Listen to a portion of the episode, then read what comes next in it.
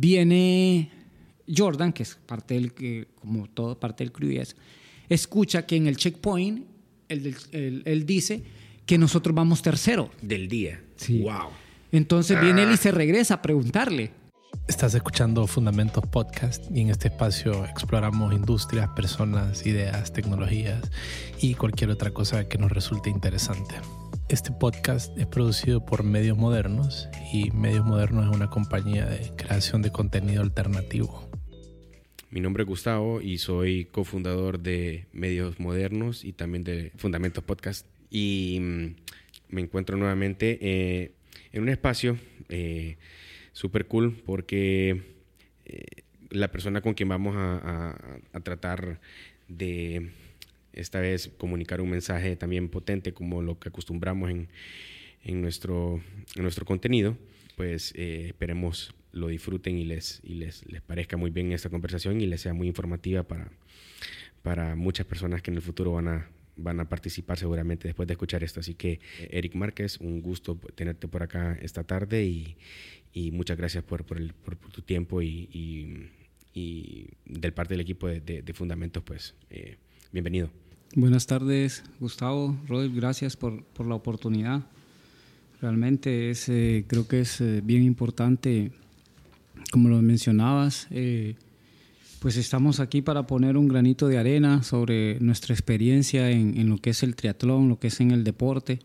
Como alguien que, que nunca había hecho nada, de pronto nos, nos fuimos metiendo en esto, siempre lo, lo he dicho y se lo digo a mucha gente, el triatlón es como el dark side del, del deporte, ¿no? Porque vamos a ir viendo poco a poco, son tres disciplinas en un solo deporte, no es, eh, no es solo hacer eh, tres deportes, sino que es prácticamente integrar tres disciplinas en, en un solo deporte, en un solo día. Entonces, hay, eh, es bien bonito, es bien variado y como alguien que no, que no hacía nada, de pronto se encuentra acá en, que hemos hecho un par de, de eventos de, de triatlón, de Ironman y hasta llegar a un Ultraman. Ya que, que mencionaste algunas de, las de, las, de las cosas que, que de, de tus antecedentes, eh, precisamente quería preguntarte eso, pues, ¿verdad? ¿Cómo, cómo fue que, que em- em- iniciaste este camino? Porque la verdad que eh, a, mi, a mi sorpresa, cuando tuve la oportunidad de, de preparar todo, esta, todo este tema que vamos a desarrollar, yo asumía que tu nivel de desarrollo en, el, en, el- en este proceso era más largo que el, que el tiempo que llevas, pero, pero eh, si nos podrías comentar un poco y compartir para que la audiencia también entienda un poco cómo, cómo fue y cómo, cómo despertó toda esta chispa. Bueno, mira, en realidad e- es, es un poco gracioso y comenzamos, como dicen, eh, por error o, o tal vez no por error, porque las cosas siempre se van dando. Tal vez uno no comprende en ese momento, pero poco a poco se, se van dando. Te comentaba la vez pasada que cuando, nos, cuando comencé no hacía nada de deporte, pesaba, yo pesaba 220 libras. Estamos hablando que en el 2014 más o menos, yo me casé en el 2010 para el 2014 ya pesaba como 220 libras. Eh, tenía un amigo que me ya- pasaba llamando, me decía, mira, metámonos al gimnasio, vamos al gimnasio, que no sé qué. Yo le decía, no, eso no es para mí, para qué me voy a meter a un gimnasio, yo no hago pesas, no hago esto. Bueno, de pronto un día me convenció y, y- y empezamos y entonces hasta el grado que una vez le dije, oíme, si me pagas el mes de gimnasio, yo, yo entro, pues, pero sabía que no lo iba a hacer, pues, entonces dije yo, ya de aquí ya me lo quito de encima. La sorpresa mía es que un día me dice, vamos, me dice, hoy sí, pero me vas a pagar, sí, ya, ya tengo todo arreglado, ya. Entonces ya dije, uy, hoy sí ya me ganó, pues, la, la palabra y, y me tocó, me tocó ir. Y comenzamos por ahí haciendo un poco de pesas, lo normal en, en un gimnasio normal que cuando llegas como nuevo, eh, llegas y lo primero que te ponen a hacer es cardio, te subes una máquina, eh, el instructor y, y ya, pues no es como que tienes una, una guía. Sí, Y- normalmente eso pasa en los gimnasios, ¿verdad? Y eso es lo normal, uno se siente como, como pollo comprado los primeros días y, y ya. Pero al final iba con, con, con mi amigo, íbamos todos los días, de lunes a viernes, y ahí me empezó a gustar, ¿no? Me empezó a gustar un poco. Comenzamos con el tema de, de, de las dietas, ya empecé, uno se, a medida creo que uno se va integrando, es como, son como comunidades donde uno va aprendiendo, donde otra gente tal vez sí lo toma más en serio y ya empiezan las dietas, qué puedo comer, qué no puedo comer, dejar un poco de tomar alcohol y esto Sí. y lo otro, que, que normalmente uno lo hace sociablemente, ¿no? Normalmente, claro, sí.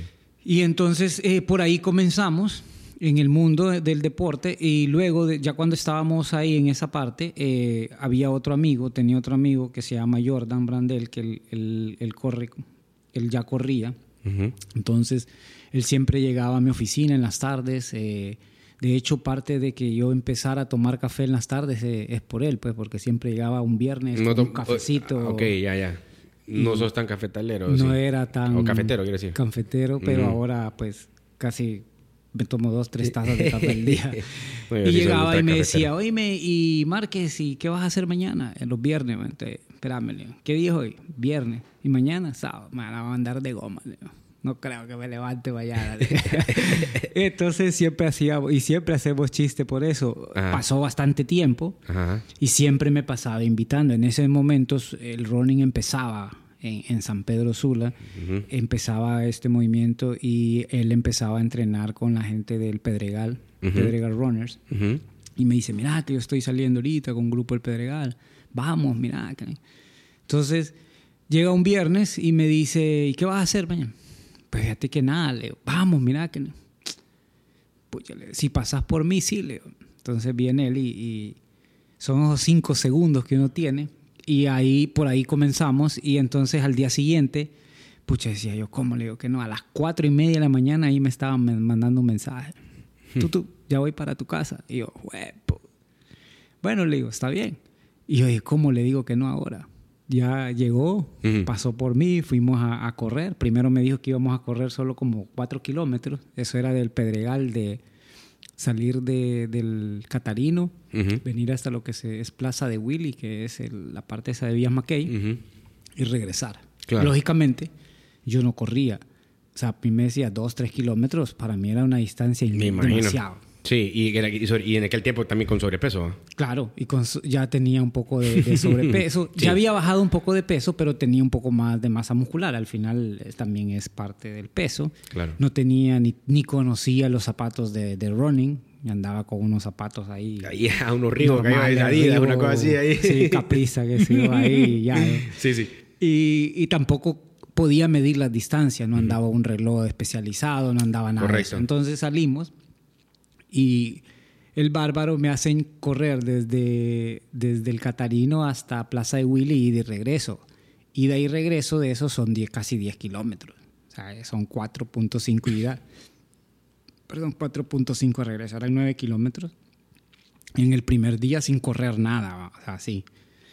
Lo más chistoso fue el los días El día siguientes. siguiente, ¿no? sí, claro. El domingo, imagino. el lunes, sobre todo el lunes, que no me podía disparar y me dolía todo. O sea, O sea, la- las pantorrillas, todo. O sea, la- era el como. cuerpo, eso era. Me sentía.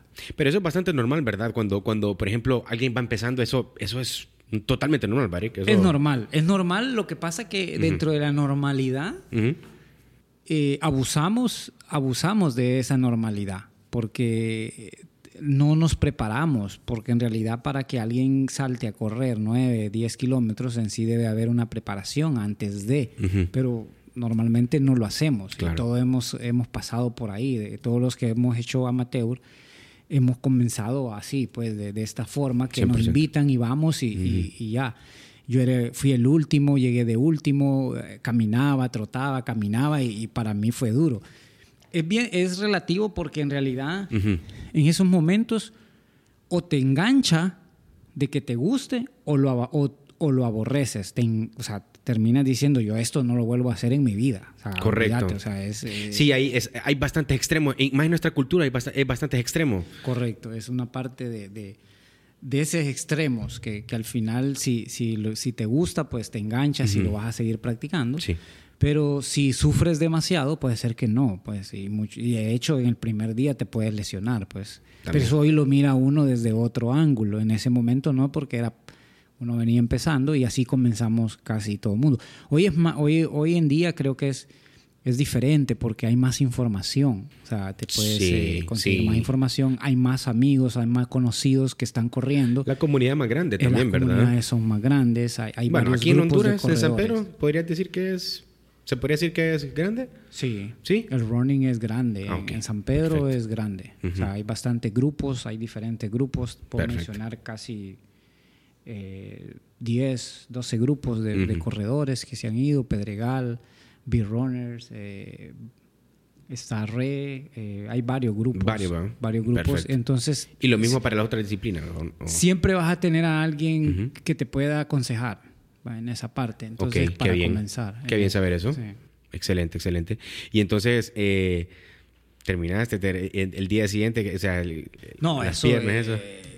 Entonces vengo y lo que pasa es que a, raíz de eso, a mí siempre me ha gustado documentarme, leer mucho y aprender. Y entonces empecé a leer. Y entonces encontré ahí por ahí un, un blog, en ese momento no, no era como ahorita, que es más los podcasts, sino que en aquel tiempo eran los blogs, los famosos blogs. Y leía, empezaba el blog diciendo así como que si a ti te duele esto, si tienes, eh, te duele la cadera, te duele la espalda, tienes esto, ta, saliste a correr, este blog es para ti. Y entonces empezaba dando tips de, de, de running para, para principiantes, en realidad, Ujú, súper ujú. bueno. Un español. Entonces empecé a leer y entonces ya, ya me decía el blog y, y lo documentaba también con artículos Ujú. eh, que, que- que había leído en algunos libros o revistas y te decía, mira, si, si saliste a correr, entonces el cuerpo, ¿qué le pasa al cuerpo cuando sales a correr? Cómo hay un desgaste y esos dolores que sientes realmente es parte de. Ahora, para que esa inflamación baje, entonces hay que volver a salir a trotar suave. Entonces uno hace trabajos de intensidad un día, trabajos de trote suave otro día y así se va el cuerpo acostumbrando a, a los entrenamientos. Entonces eh, llamó a Es mi como, amigo. es como ir por el infierno, pues básicamente. Exacto, porque duele y eso, pues. Es correcto. Ujú. Llamó a mi amigo y le digo, dime, mira, que le mando, mira, le digo, eh, normalmente en ese tiempo el Pedregal solo corría los sábados. Ya. Ellos solo, solo se salían a correr los sábados. Entonces él me dice, le digo, mira, que esto, entonces el, el martes le digo yo, nos vemos y vamos a salir a correr. Entonces salimos a trotar tres, tres kilómetros más o menos, que era del Nautilus a, a lo que es Primar y regresar más o menos. Y me sentí súper bien. El jueves fuimos, fuimos y lo repetimos otra vez. Y por ahí fuimos contándole a los demás de los beneficios de correr los días de semana. Entonces después se fue instituyendo en, en el grupo correr los martes, jueves y sábado. Ujú. Entonces ya salíamos martes, jueves y sábado, tres veces a la semana. Y por ahí comenzaron los entrenamientos de running y empezamos. Y luego a mí siempre, me- de- a partir de ese momento, sentí que realmente era lo que me gustaba más. Me, gustaba, me empezó a gustar más que ir al gimnasio. Ya. Entonces ya me sentía más cómodo. Es una ajá, que ya había una disciplina en pesas, después de pesas pasó a, de pasaste a correr. Correcto. Entonces por ahí comenzamos y de ahí vine y ya cuando empecé a correr un poco más y ya me dicen, mira que eh, en junio es la maratón de la prensa o la media maratón de la prensa que son 21 kilómetros y empezar a entrenar para eso. Entonces ya empecé a, a entrenar martes, jueves y sábado precisamente eh, preparándonos para lo que, vendrí- lo que debería ser la maratón de la prensa. ¿Y ahí cuánto tiempo llevas ya en tu entrenamiento? ¿Un año, seis meses? No, hasta ahí eh, yo entrené para la prensa creo que de febre- febrero, marzo. Mm. marzo creo que era, de ese año para junio. Para junio, correcto. O sea, tres meses me preparé para ir a la media maratón de la prensa. Esa fue mi primera media maratón. Y luego entré, antes habían más eh, eventos de corrida. Ujú. Sí, Casi sí, me todos acuerdo, los me acuerdo, domingos me acuerdo, habían sí. competencias, había una del riñón, habían varias, varias competencias. Los Sí, entre esos tiempos, para una. 2013, 2014, 2015 fue un booming. Todos los domingos Creció había eso, ¿no? Bimbo hizo una, o sea, Ujú. Ficosa hacía, Ujú, o sea, ujú, había ujú. bastante eh, movimiento de sobre eso. Hubo las de Gildan también, las Color sí, de acuerdo, Run, claro, claro, claro, claro, claro, eh, claro, 100%. una- hubo otra que hasta la supermercado La Antorcha creo que hizo una Color Run también por Sí, ahí. Pampaís también, me acuerdo. Sí, entonces habían varias. Entonces, a partir de ahí es que, es que em- empezamos lo que es el, el- running y nos fue gustando esa parte, nos preparamos, llegamos a la media maratón de la prensa, la media de la maratón de la prensa. Eh, hice casi más de dos horas, más o menos 203, 204, algo así. Para mí era un super tiempo. No tenía un. No. tenía un tiempo con que compararlo, pero para mí me sentía satisfecho. Creo que para muchos, yo, digamos, yo que no he corrido esa distancia, pensaría que es un buen tiempo. Para alguien como yo, yo, lo máximo que he corrido, mi experiencia ha sido 10 kilómetros, 12 kilómetros, algo así, pero no 21. Sí. y eso es otra cosa, otra diferencia. Y de ahí comenzamos y me gustó porque dentro de la maratón, cuando uno ve, uno está ahí, eh, mira un montón de gente conocida, amigos, eh, eh, gente de, la universidad, de, que ya días no miraba o, conocidos y eso, y, la experiencia es muy bonita, es bien organizada, siempre ha sido bien organizada la prensa en ese aspecto. Y entonces creo que ahí fue donde me terminó de, enamorar en lo que es el running y de engancharme al running y decir, hey, ¿sabes qué? Quiero mejorar y entonces quiero ver... Eh, empezar a, bajar información o a conseguir información sobre running, zapatos, esto, lo otro, cuáles son los zapatos especializados de corrida eh, y toda esta parte, la ropa y todo esto de, para andar ya más, más enfocado en lo que era el running. Ya ahí empecé a dejar las pesas y más me gustaba más correr.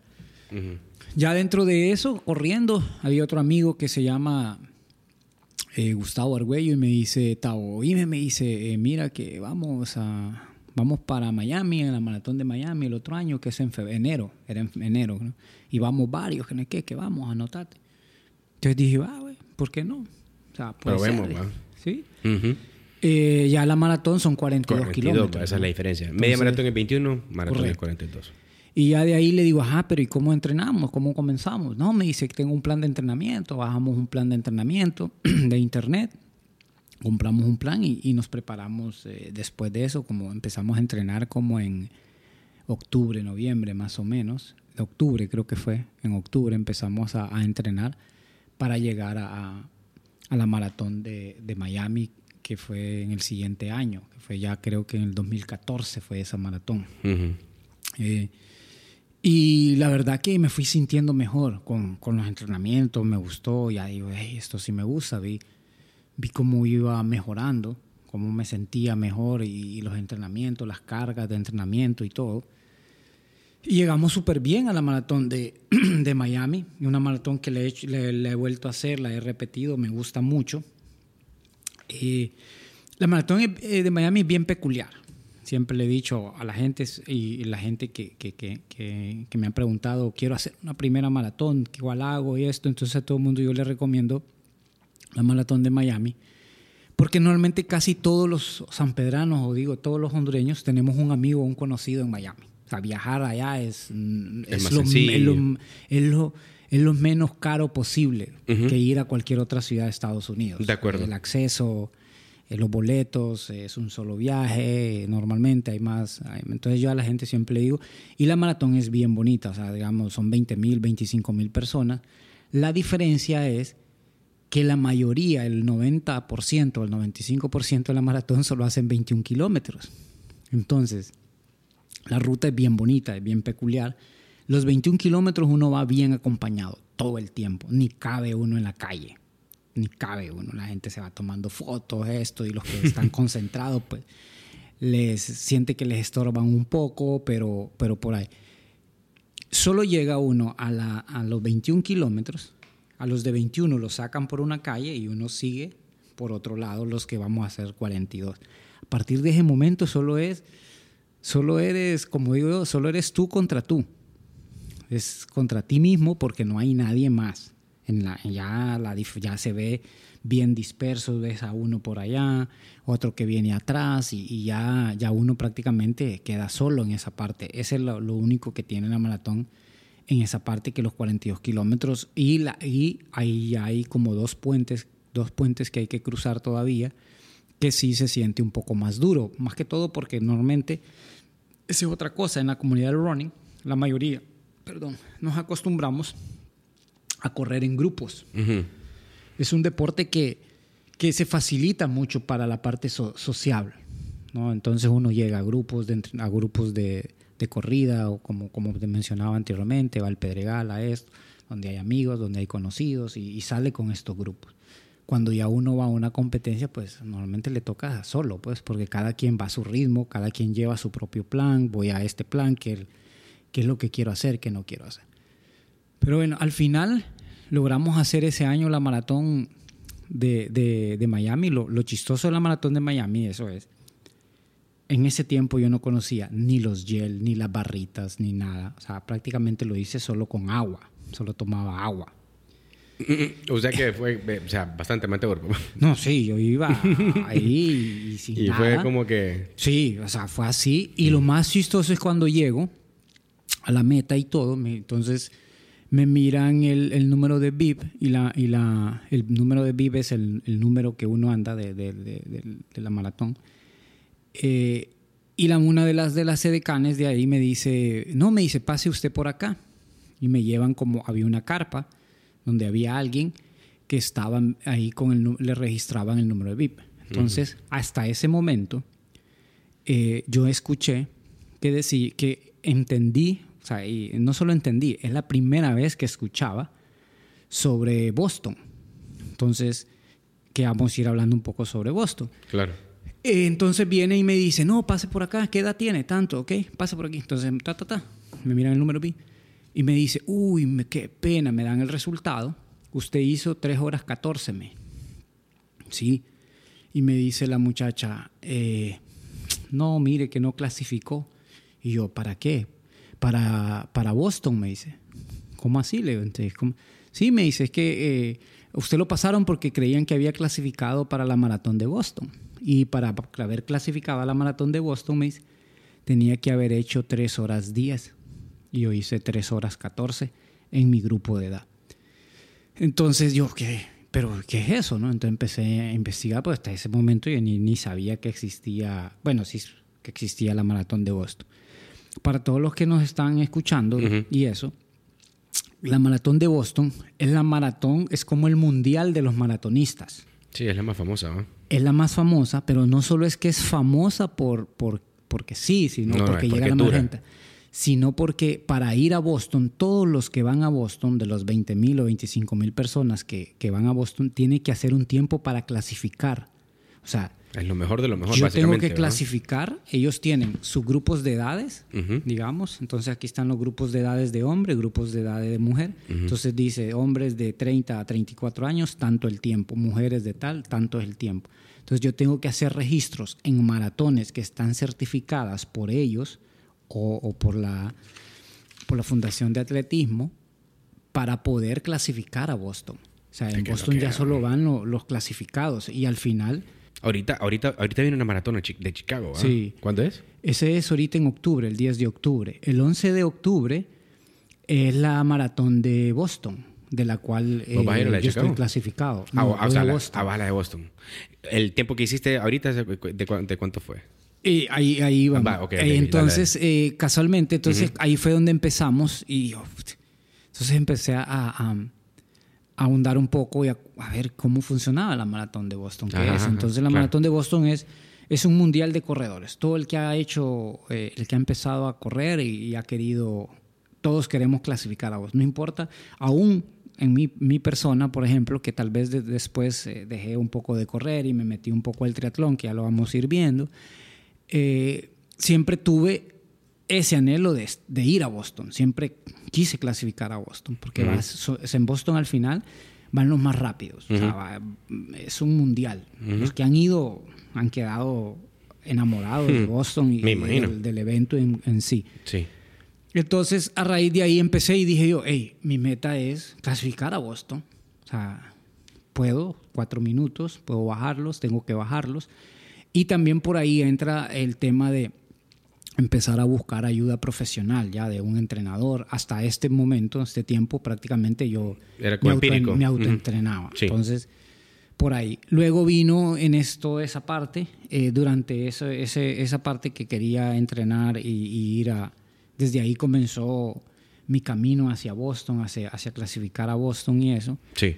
Pero luego, por cosas, lo mismo, por entrenar, por entrenar eh, autoentrenarme, por, porque normalmente cuando tú haces una maratón, tú no quieres bajar el de ese, o sea, quieres mejorar. Entonces uno comete muchos errores en ese, en ese camino. De acuerdo. Uno de los errores eh, más grandes que cometí, que me, que me costó y que, y que realmente aprendí la lección, fue que después de la maratón de Miami, yo quería seguir corriendo más, más, más, más kilómetros. No le di el cuerpo, al cuerpo el, el- el descanso necesario para poder, eh, ¿cómo se llama? Para poderlo, que se pudiera recuperar correctamente, ¿me entiendes? Una maratón te deja desgastado, una, una, una maratón te desgasta mucho. Tienes que dar dos, tres semanas más o menos para hacer trabajos de recuperación, cosas que no lo hice. Porque yo quería más, más y, y sí creía que Entonces entrenando terminaste más, la maratón y fuiste a correr el día siguiente. Claro, entonces quieres que el día vas y te vas a meter a, Eso es algo que yo haría, por ejemplo. a así, hacer a la Coca-Cola. Ah, o sea, sí, para, sí, sí. para Ajá, que tengas bueno. un, un- un ejemplo, vaya, eh, tres, tres, tres horas 14 es un pace de, tres, de 4.26. O sea, cuatro, yo corrí, la media fue de 4 minutos 26 segundos por kilómetro. Entonces, tú dices, si yo entreno más, voy a bajar a 4. O sea, esa es la teoría. Sí. Y eso es lo que pensamos todos los amateurs. Y no es así, no funciona así. Entonces me empecé a meter más. Sí, sí, sí, sí, me claro, empecé a meter más kilometraje, más kilometraje, a tal grado que. Y me inscribí en la maratón de Chicago, que iba a ser en octubre de ese mismo año. No fui a Chicago porque me lesioné. Me lesioné fuerte de, de la tibia, una periostitis, que eso. Wow. Entonces al final me dolía hasta para caminar. No, hombre, qué No terrible. ¿Es podía un dolor en el hueso? Sí, un es? dolor en el hueso, en la tibia. La tibia es un hueso que está conformado por lo que es el músculo, o los, los el gemelo que le llamamos. o-. Entonces el, el músculo cuando se inflama, hay inflamación y hay una, una inflamación venosa y eso, contrae el, el- el- el- hueso a tal grado que lo está aprisionando Como apretas, apretando. ¿ah? apretando y te duele terrible. exagerado, parece que se va a quebrar. Uy. Entonces fui donde no, no aguanté el dolor después de tomar, normal también en- en- cuando uno comienza, eh, automedicarse, ¿no? Moflex, esto. sí, uno es un eh, doctor. Cualquier cosa que uno te un doctor de Google. Sí, yo solo en Google y ya estuvo. Sí, no, eso. Uy, sí, no, está hablando. Cabal, cabal, cabal. No, estás hablando cabal. Qué bien, me identifico mucho. Entonces, sí, sí, sí, ¿entendés? Entonces empiezas así Ujú, y ujú. dice, eh, entonces te dicen, oye, me fíjate que me duele el pie, tómate una Moflex, tómate un diclofenaco, ¿me entiendes? Pero ya me dolía demasiado y yo dije, no es normal, pues, y, y no podía entrenar, es el problema, no podía entrenar. Y, y hasta que ya se vio que ya no podía entrenar, entonces busqué ayuda profesional. Entonces Ujú. me fui donde, donde el doctor Benítez, que es Ujú. famoso porque era en ese tiempo, creo que era el, el- el doctor de la De la selección. selección. Ujú. Sí, claro, estado claro. con el Olimpia, Sí. con equipos Oscar grandes, Benítez, sí, Oscar Oscar Benítez. Benítez, famoso acá en San Pedro Sula.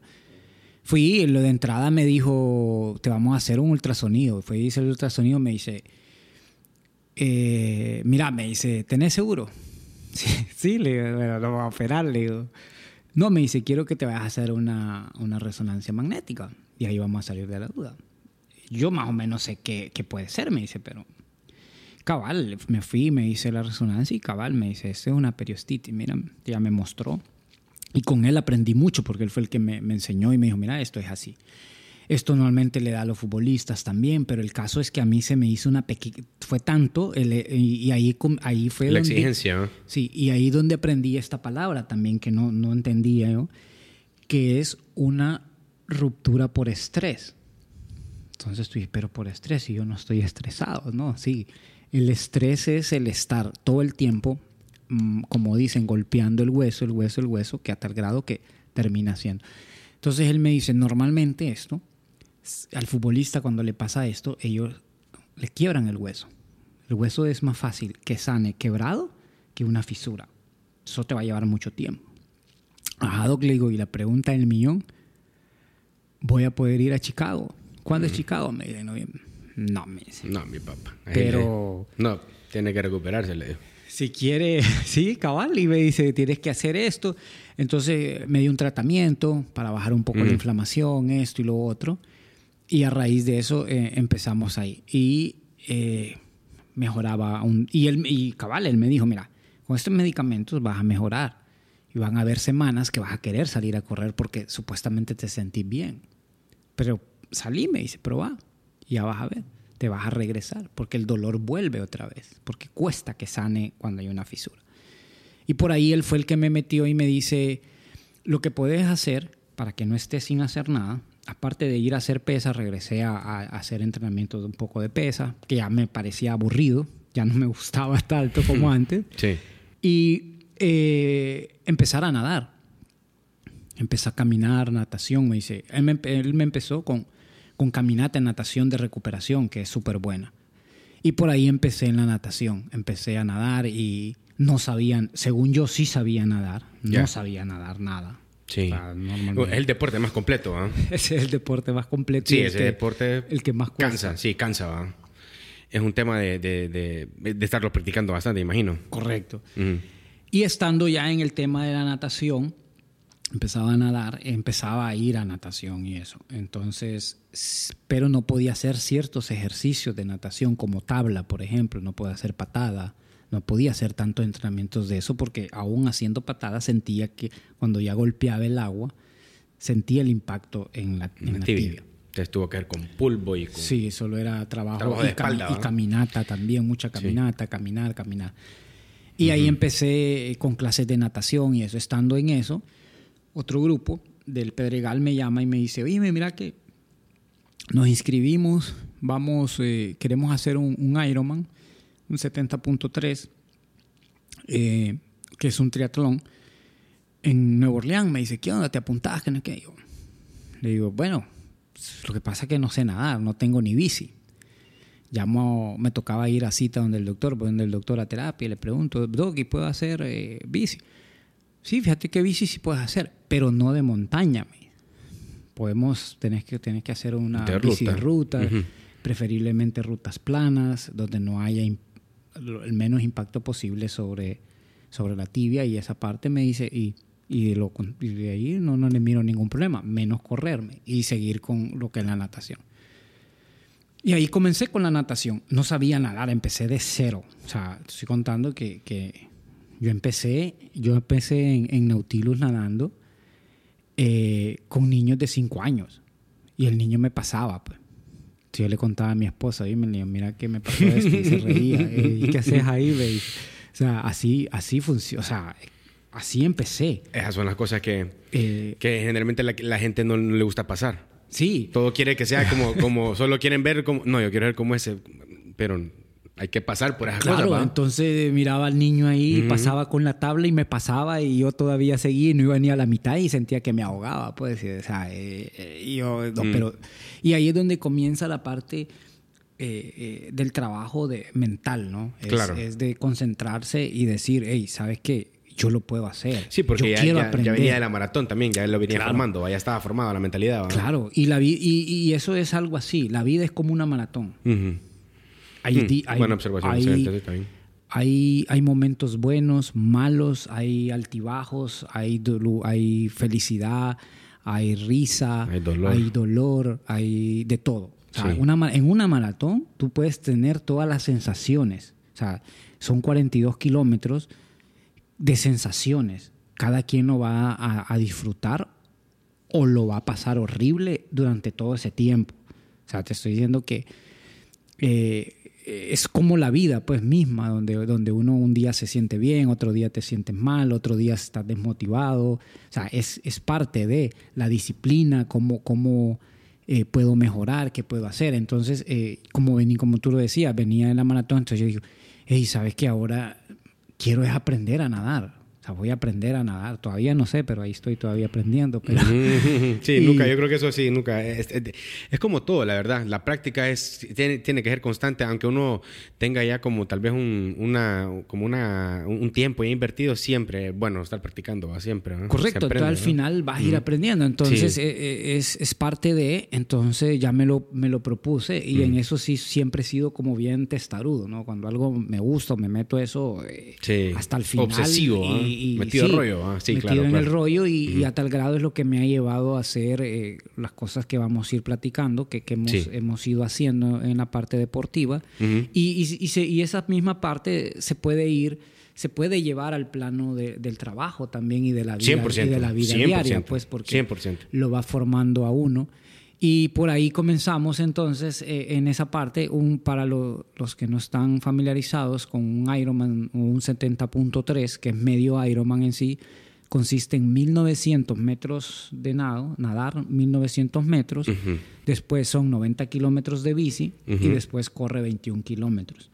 Para eso normalmente en los Ironman te dan 7 horas para completarlo, 7 siete, horas, 7 horas y media más o menos. Ese es el tiempo máximo para poder completar eh, el Ironman. Hay, hay cortes, hay, hay cortes de tiempo en la natación y en la bici por si uno no llega a ese corte, pues ya no, no te dejan continuar porque no lo vas a terminar en ese, en ese tiempo, ya tienen los, los tiempos. Sí. Entonces eh, no tenía bici ni nada, como te comentaba, entonces me, me, empecé metiendo en eso. Esto fue 2016, ¿pa? Ese fue para el 2015. 2015, Al 2000, ya para el evento era en, en, en, el 2015, ya, el, el, primer eh, 70.3. Ok, ok, ok. okay. Y eh, le digo, pero es que no tengo ni bici, nada. No, mira que hay un amigo que está vendiendo una bici y, que nos quede. Ah, bueno. Entonces ya le hablé al amigo, me dijo, él acababa de hacer un Ironman y no quería saber nada más de eso. Me vendió la bici usada, con todo y pedales, con todo y zapatos, con todo. y por ahí comenzamos. Y es una parte también que yo siempre se le recomendaba a la gente que quiere, que muchos a veces me han llamado, algunos que quieren empezar a hacer triatlón y eso yo les digo, todas las personas que, que, van comenzando y que quieren hacer triatlón sobre todo, siempre yo les recomiendo traten de conseguir una bici usada. ¿Por qué? Porque la inversión va a ser menor, no sabe si le va a gustar, puede ser que solo lo haga por un solo evento, puede ser que, que o puede ser que ni solo lo haya en el, solo haga el entrenamiento y ni siquiera lo vaya a completar el evento, no, no, no por X o Y razón no lo puede hacer y su inversión es menor, pues eh, al final en, en, en, esto, en la bici va a ir mejorando poco a poco. De hecho, hoy platicaba con alguien que me comentaba sobre eso. Entonces le digo, cómprate una bici usada. Una bici usada, vas a conseguir un buen precio, es un buen, buen precio, hay mucha gente que va, va haciendo sus upgrades y va dejando sus bicis y, y, no las deja porque estén malas, sino porque ya hice una bici mejor, esto. Y eh, cuando comenzamos de cero en la bici, hay mucho camino por, por mejorar, o sea, sin necesidad de hacer una inversión tan grande. Ya cuando uno ya ha hecho uno, dos, tres y ya lo ha hecho y dice, hey, esta, esta vaina me gusta, este deporte me gusta, entonces ya ahí sí yo puedo eh, decidir invertir en algo mayor, ¿no? Por ejemplo, a mí, yo, la, bici es algo que no, no, no, no practico tanto, sí, sí, corro, nado, me gusta, pero sí, la bicicleta es algo que todavía no, eh, eh, es algo que no, no, no, no, no, lo, no, lo, no lo he puesto en práctica, la verdad, no lo he probado como debería probarlo, la verdad. Exacto, entonces, o consíganse una prestada, en algunos casos, yo le digo, consigan alguien prestada de un amigo, de un conocido, de un hermano, pruébenla salgan, hagan rutas largas, a esto, lo otro, y después decide si, si se la compra o no se la compra, pues, porque es una inversión que realmente la vas a tener ahí. Si no te gusta, la vas a tener de tendedero ahí en tu casa. Sí, sí, que eso es. Sí. entiendes? Entonces, por ahí en el 2015, entonces hicimos nuestro primer 70.3. Sí. Fue bien bonito porque fuimos un grupo grande de San Pedro Sula, de, de, de acá y eh, la disfrutamos súper bien. Eh, el evento estuvo muy bien armado, eh, entonces, y era como muchos, casi toda la mayoría, excepto como tres o cuatro de ellos es que habían hecho antes un 70.3, y ahí todos los demás éramos nuevos, totalmente nuevos, era nuestra primera vez. Entonces, Interesante, todas esas, esas sensaciones, toda esa parte emocional de estar ahí, de estar en un evento que nunca habíamos, yo en lo personal nunca había visto, un Ironman, eh, lo que es eh, salir del agua, eh, después de nadar 1900 metros una, a nivel de competencia con chip y todo esto, después subirte a la bici 90 kilómetros, bajarte a correr 21 kilómetros, era un calor infernal que hacía en Nueva Orleans ese día en la corrida. Había llovido toda la semana y ese día hizo un calor horrible, un sol. Pero bueno, entonces, toda esa fue como, como una montaña rusa de, de sensaciones, ¿no? Claro. Ese día. Eh, todos súper contentos, todos terminamos. Al final del día, eh, cada quien va por su propio tiempo, pues no es que voy a competir con el otro, que sea mejor que yo, No, no. el otro, son diferentes edades. Claro, claro, claro. Todo al final, todo la- el, el- el reto de cada uno de nosotros era poder terminar. O sea, mi reto, mi, mi- Es, yo creo que ese es el principal propósito cuando te metes a un Ironman. O, o- o será que, bueno, hay otras personas que lo hacen con, con un objetivo de, de- de re- de ganar. Hay, o sea, hay, hay gente famosa, los, los hermanos Brownlee, por ejemplo, o sea, que, que, que son sí, Ironman. y ya son a nivel profesional. Exactamente, pero, pero digamos, a, a nivel de, lo que uno, a nivel de expectativa de uno mismo, solo quiere completarlo, pues estoy de acuerdo. Al nivel amateur, siempre los primeros eventos son poder terminar. Exacto. Porque siempre lo he dicho y siempre eh, lo, lo- lo- lo digo y, siem- siempre, que me ha tocado les digo, imagínate esto, o sea, ir a un, a un Ironman o a un 70.3, a una competencia a, a- a- in- a- a nivel internacional o algo, solo es one shot. O sea, para, para ir a un 70.3 te entrenas más o menos cuatro o cinco meses.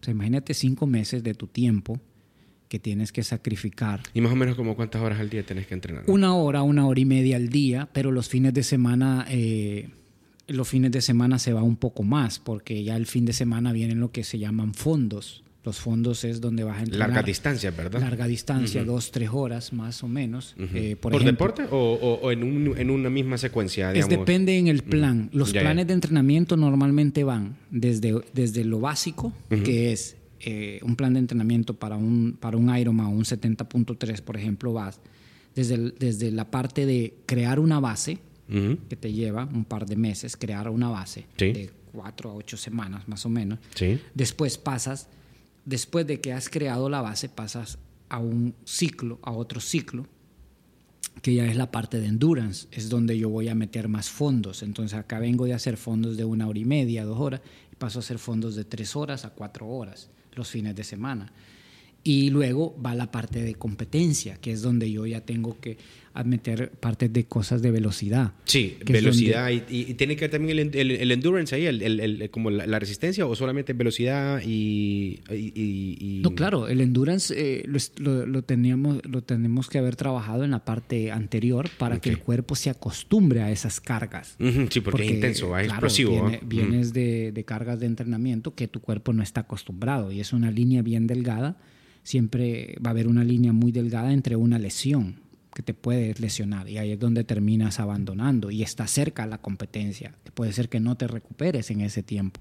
Entonces, eh, por eso es importante siempre Es un milagro competir, básicamente, Pedir- porque tenés que prepararte y esa preparación Sí. te puedes lesionar en Claro. el camino. ¿ah? Claro, y no solo eso, el día del evento, Sí. El día del evento tienes que cuidar hasta, lo- hasta la alimentación que, que debes de comer, porque yo conozco casos de gente que en la mañana o de atletas que en la mañana no, se, no, no pudieron salir a competir porque eh, les dolía el estómago. ¿Me entiendes? O sea, eh, es, Qué, es tanto qué eso. pena. o sea, Imagínate todo el trabajo que invertís porque por una, por una mala decisión de alimentación, que sé Claro. yo. No, y todo, y todo en, en general también, porque no solo es eso, sino que boletos de avión, hotel, está ya allá, Sí, llevaste claro, tu claro, bici, uno lleva su propia bici, eso es otra cosa también dentro de- del parte de- de- del triatlón. Eh, Tiene que llevar la bici uno. Claro, ya que, ya que nos metimos en esto del triatlón y del Ironman, Sí, sí, sí. eh, cada persona lleva su, su propia bici, pues, porque normalmente tú no- rentan, en los eventos hay, hay quienes rentan bicis, pero Sí. normalmente uno no se acostumbra a rentar bici porque tu cuerpo está acostumbrado a las medidas de tu bici. La bici es por medidas también. Claro, ¿no? claro, claro. Y por ejemplo, ok, porque está, la- está este, este, es- este que estamos hablando es un, es un Ironman eh, 70.3. Pero obviamente hay versiones más, eh, diríamos que con menos intensidad que como un Ironman 70.3, ¿verdad? Hay triatlones de, que tienen tal vez un kilómetro de nadada. Ah, eh, ok, sí. ¿Verdad? También existen esos, o, o- o- ¿verdad? El- claro, eh, ok, el triatlón en sí, bueno, el triatlón, ya que entramos en, en materia directa como el triatlón en sí, Sí, sí. son, eh, lo que decíamos, eran tre- son tres deportes en uno solo, que es nadar, eh, bici y, y corrida. Viene, el triatlón viene en diferentes, eh, en diferentes distancias. Una distancia que es la sprint, por ejemplo, que es bien común. La, dis- la distancia sprint comienza con 1500 metros nadando, eh, perdón, 750 metros nadando, perdón, 750 metros nadando, 20 kilómetros de bici y 5 kilómetros corriendo. Esa es una distancia sprint. Luego está la distancia olímpica, que está en los Juegos Olímpicos, que es 1500 metros nadando, 40 kilómetros de bici y 10 kilómetros corriendo. Esa es la distancia olímpica. Ah, muy bien. Qué excelente está eso. Eh, luego está la distancia que, es, que la hizo famosa. Recordemos algo, Ironman es una marca. Es una marca como tal. Ironman nace en Hawái. Ok, gracias por aclarar. Hace 40 años. Eh, no es un, eh, Ironman no es un tipo de triatlón, es una marca que la, instituyeron unos marinos en, en, en, en Hawái. Y fue combinar.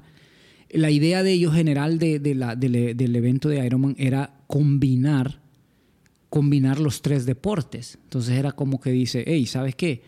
Queremos ver si vos sos el mejor nadador y ver cómo, cómo respondes con, con, la bici y ver cómo haces eh, en la corrida y, y, ver quién, quién gana en los tres deportes. ¿Me entiendes? Entonces ahí nace Ironman, la distancia Ironman. Y la distancia Ironman como tal es el, el Ironman original es 3.800 metros nadando, 180 kilómetros de bici y una maratón, 42 kilómetros corriendo. Ese es el Ironman. Y así comenzó hace más de 40 años en Hawái. Y, el Ironman, ese que estás mencionando, ese formato, el, el, el formato previo es el 70.3. Y de ahí, cuando ya crean la marca y está creada la marca y todo, como tal, en, como todos sabemos, en Estados Unidos le gusta también llegar a la parte masiva, pues. Claro, y claro, una forma de llegar a, a, la parte masiva, como que se le llenara como se llenan las maratones, era, ¿y por qué no hacemos la mitad? Entonces cortan el Ironman a lo que viene siendo el half, que es la mitad de, la distancia. Y la mayoría comenzamos por ahí. Sí. Y en San Pedro Sula y en Honduras, por ejemplo, todos los que hemos iniciado en el triatlón, de alguna u otra forma, siempre hemos debutado en Puerto Cortés. En Puerto Cortés todos los años se hacía, que se llama Lenín Moreno, creo que se llama, Lenín Moreno se llama el muchacho.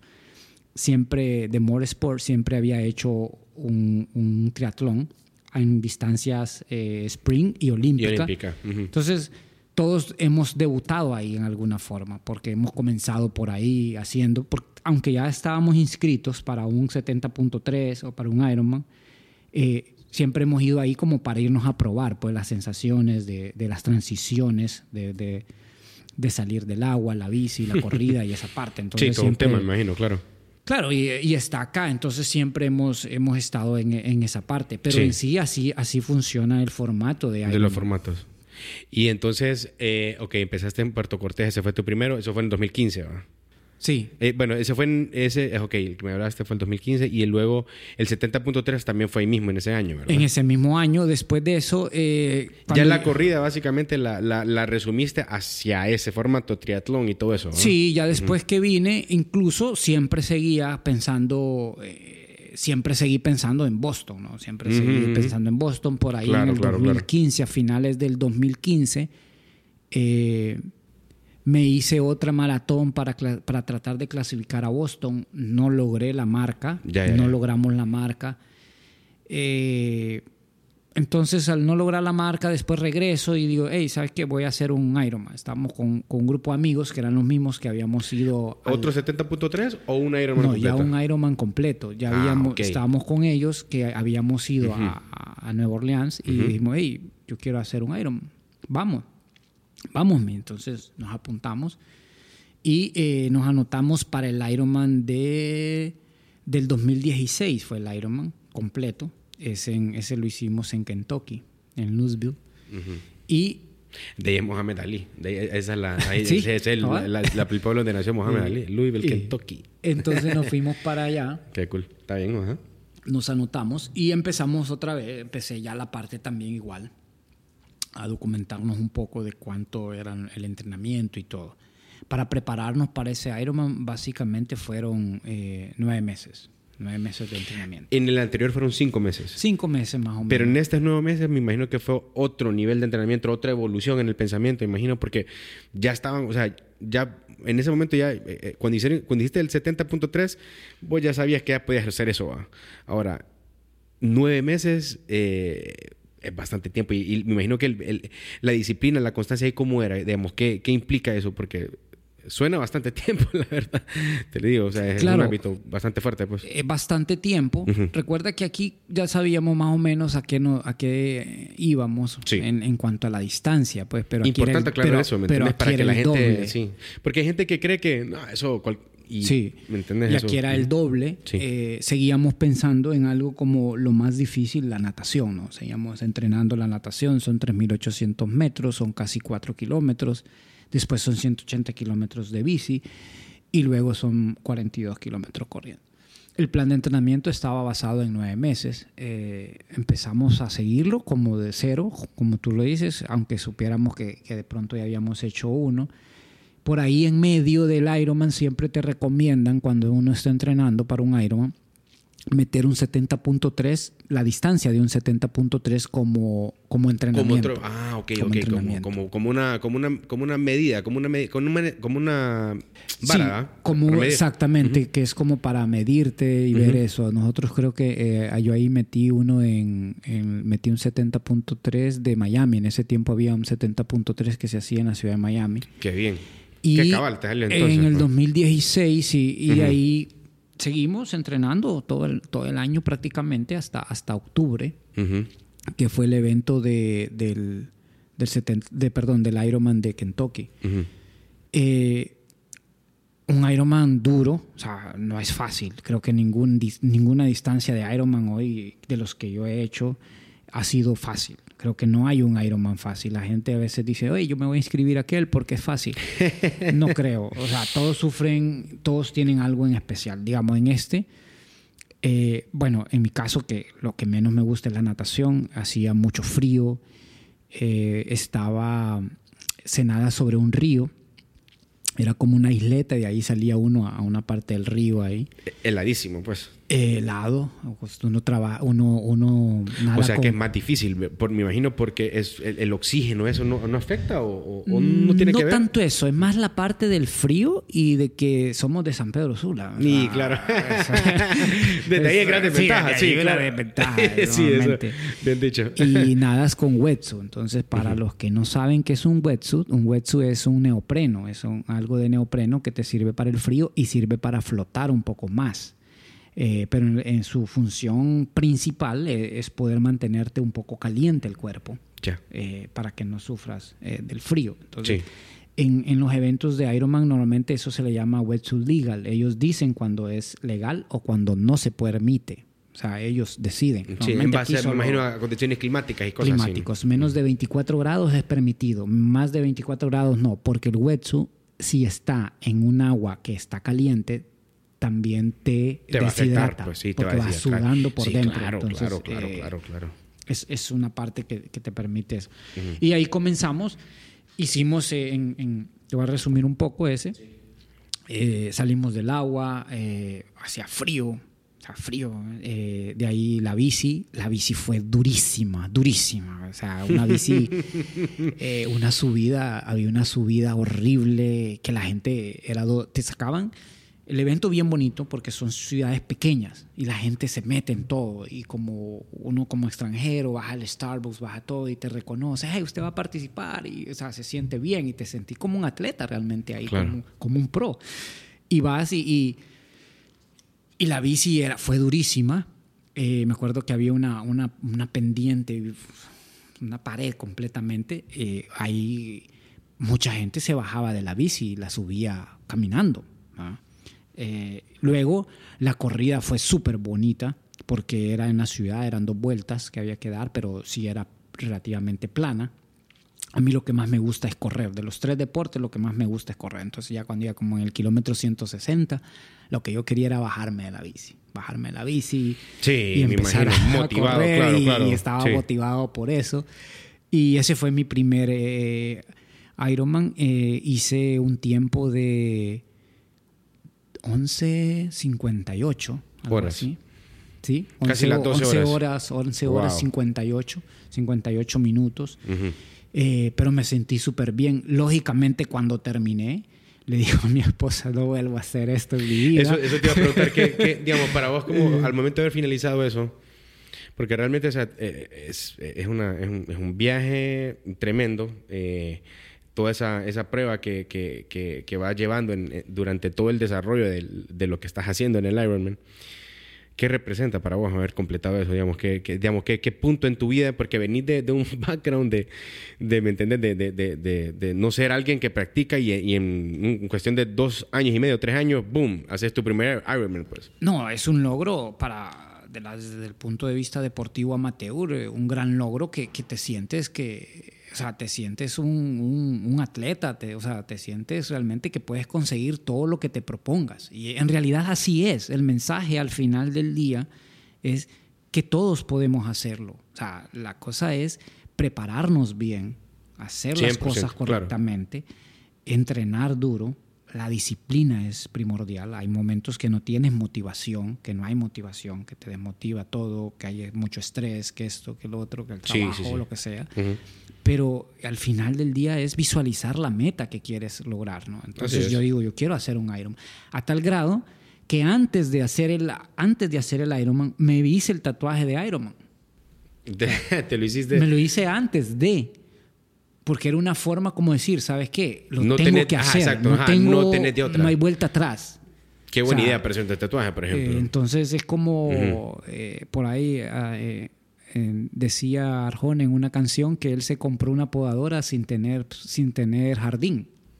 ¿Me entiendes? Sí, sí, sí, claro, es tanta mi fe. Sí, sí, sí, pues sí. Es tanta mi fe que sé que lo voy a hacer, ¿me entiendes? O sea, así, así, así. Así de convencido estabas y por eso te Así de convencido estaba y que, y que lo tenía que hacer. O sea, ya estoy aquí y es lo que quiero hacer y, y, lo voy a lograr. Y lo lograste. Y no es, eh, claro, eh, sí, gracias a Dios lo logramos, pero eh, un trabajo de nueve meses, duro, ¿no? Donde sacrificas parte de la familia. Más el tiempo de todo, ¿ah? anteriormente, ¿va? todo lo que habías invertido, que correr y todo esto, que estuviste en Chicago, que querías ir a, bueno, que fuiste a Miami, que fuiste a Chicago, que todos este, estos detalles que empezaste a nadar, después consiste, consiste la bicicleta, todas esas cuestiones te fueron motivando hasta llegar ahí. Pues y claro, obviamente en, el proceso de entrenamiento ese sacrificio me imagino es bárbaro, porque la familia también se pone a prueba ahí bastante. Claro, eh, esa vez, eh, bueno, y eso es parte de también uno. Eh, al final, eh, siempre le digo a la, gente es involucrar a la familia en eso, a su esposa, a los hijos, para que ellos sepan realmente qué es lo que estás haciendo, que dónde estás, que, o sea, cómo, o sea, todo lo que se sufre en un entrenamiento para poder llegar ahí. Al final, un evento, eh, una competencia, es solo una graduación de todo el trabajo que llevas hecho durante X o Y tiempo durante un determinado tiempo. O sea, cuando tú vas a un Ironman o a una maratón, eh, prácticamente ese día es tu graduación. ¿Me entiendes? Ya el trabajo duro ya estuvo, ya se hizo. Lo que tienes que hacer es disfrutarlo. O sea, todo. Sé que uno llega, hay un, hay un eh, nervioso, o sea, es un conjunto de adrenalina, de cosas que sienten en ese momento pero en realidad ya es lo que te toca es, disfrutarlo, ya estás ahí. O sea, ya el trabajo de, de, velarte, de levantarte a las 3 de la mañana, 4 de la mañana, entrenar, de hacer dobles entrenamientos, uno en la mañana, otro en la tarde, o sea, eso ya, ya, ya estuvo, ya es, es llegar, tu cuerpo ya está y siempre va a ser mental. 90% mental, es concentrarte en lo que, en lo que sabes hacer. O sea, el cuerpo ya, está, ya, ya lo entrenaste para eso. Claro, Entonces, es presentarte y estar ahí y, disfrutar el momento. Importante eso, importante lo que acabas de decir. Eso, creo que eso aplica para todo, estar presente, va a estar ahí. claro, estás ahí. Tenés que estar ahí, tenés que estar, show up, showing up. Ahí Exacto, y es one shot, entonces no lo desperdicies. O sea, ya, ya hiciste, invertiste, decidiste inscribirte aquí, llegaste hasta este último paso entonces simplemente relájate y, déjalo, llevar y, punto. Y ya lo que salga ya es ganancia, ¿no? Y, hay eventos, como te digo... ¿Y, eh, y, después de ese Ironman, participaste en otros Ironmans, ¿no? Sí, después de ese, terminamos, como te digo, ese Ironman, digo, cuando termino, le digo a mi esposa, ¿sabes qué? No quiero saber más de esto. Que, que lo chistoso es que a las dos semanas ya estaba anotado en un 70.3 en Cartagena, que era en diciembre. Vaya. y nos fuimos pues para Cartagena. De hecho, el de Cartagena es el, el que más el que creo que es el que más he disfrutado. El 70.3, el medio Ironman que más he disfrutado. Me gustó mucho. Eh, el Cartagena es bellísimo, es una bella ciudad. Sí, eh, la, la, natación, pues solo sobrevivir a la Sí. natación, la bici, ¿En qué, una en qué- en súper qué- buena en qué- bici. en qué bar nadan? ¿En el Boca Grande o en Boca, en Boca, No, es en la bahía. en Boca Chica? Es una, es, ah, En ok, la es en la bahía. una bahía. La- de Eh, una bahía salen. Ajá, ahí es la natación, ahí eh, Ah, ok. frente a la ciudad murallada. Ajá, ok, ok, ok, y, ok, ok, ok. y ahí eh, fue un eventazo porque fue el inaugural, fue la primera, el primer Wow, año que lo qué hicieron. macizo, sí, creo que Estaba bien, la qué bien, qué marina. bien. No, fue un qué- espectáculo. qué bonito, qué fue un bonito, qué bonito. Qué bien, qué bien. La bici, de hecho, mi, mi, mi PR o, o mi, eh, mi personal record de bici está ahí. Lo hice eh, en eso, claro, porque yo venía de hacer un full, entonces ya aquí solo metimos velocidad. Entonces, porque más de velocidad, entonces ya no era tanto Qué interesante eso, cómo después se adapta el entrenamiento a poder decir, no, ok, ya, ya puedo cubrir estas distancias, perfecto. Ahora lo que quiero es venir y mejorar la velocidad a estas distancias. Claro, entonces Sí. eh, el mejor tiempo está en ese, en ese de Cartagena que hice en ese mismo año. Y ya de ahí, pues, ese de Cartagena normalmente se estaba haciendo como el 5 de diciembre de cada año. Ya. Ese año fue como el 5 de diciembre, ese fin de semana. Fue varias gente de aquí de San Pedro, fuimos como cinco. Y igual, pues, a partir de ese momento es como que terminas Cartagena en diciembre y dices bienvenida a la Navidad, ¿no? Sí, ahí nomás. Entonces comienzan las vacaciones. de- Claro, claro, claro, claro. Porque también eso es bien importante, eh, Tao. El Es descanso. El descanso. O sea, al final es, eh, yo me preparo y hago las cosas como por temporada.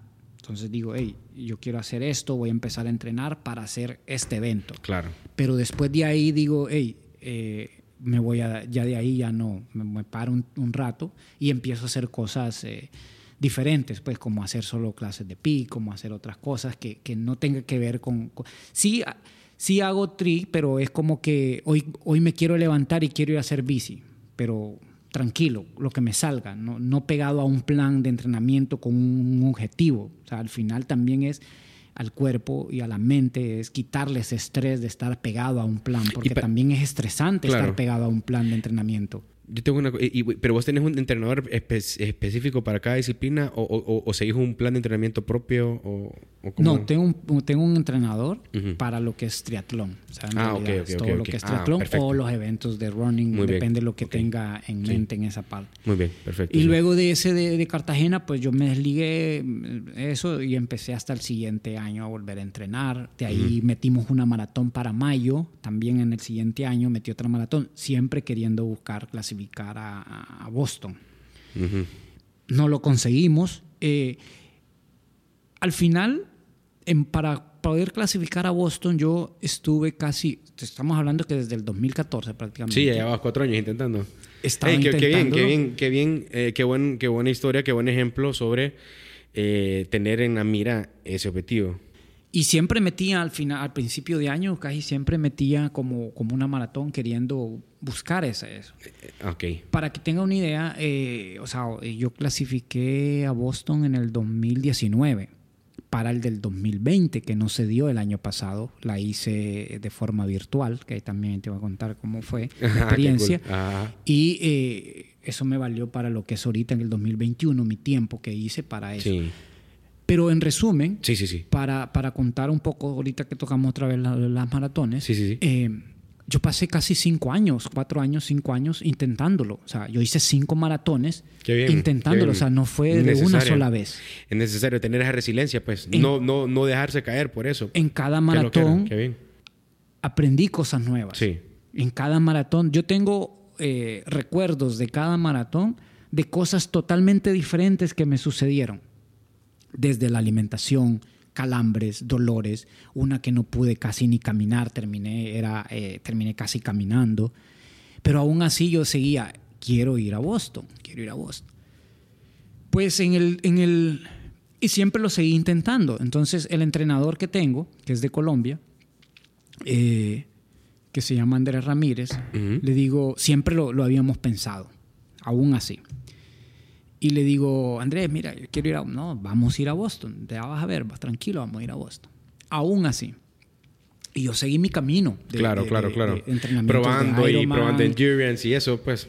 Claro, y el siguiente machine. año, claro, en el siguiente año me metí otro 70.3, hice ese, ese, ese Ironman, hice, perdón, otro 70.3, creo que otra vez fui el de Miami, el 70.3 eh, Después hice un otro Ironman que es el de Texas, también muy bueno, muy recomendable el Ironman de Texas. Ya. Eh, es bien bonito, se da en una ciudad de sí. Woodlands. Claro, claro, me Eh, imagino. Entonces hice otro ahí y volvemos a lo mismo. Tú, compites contra ti mismo.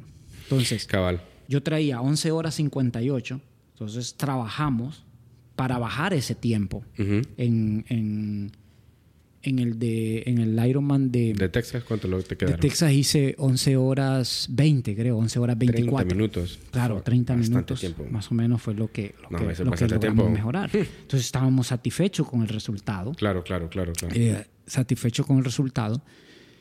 Y por ahí viene ya el gusanito de que, bueno, ya hice un, dos Ironmans, esto, lo otro, eh, ¿qué sigue, no? Ujú. ¿Qué puedo hacer? Boston, pum, metemos otra corrida de Boston, ¡pra!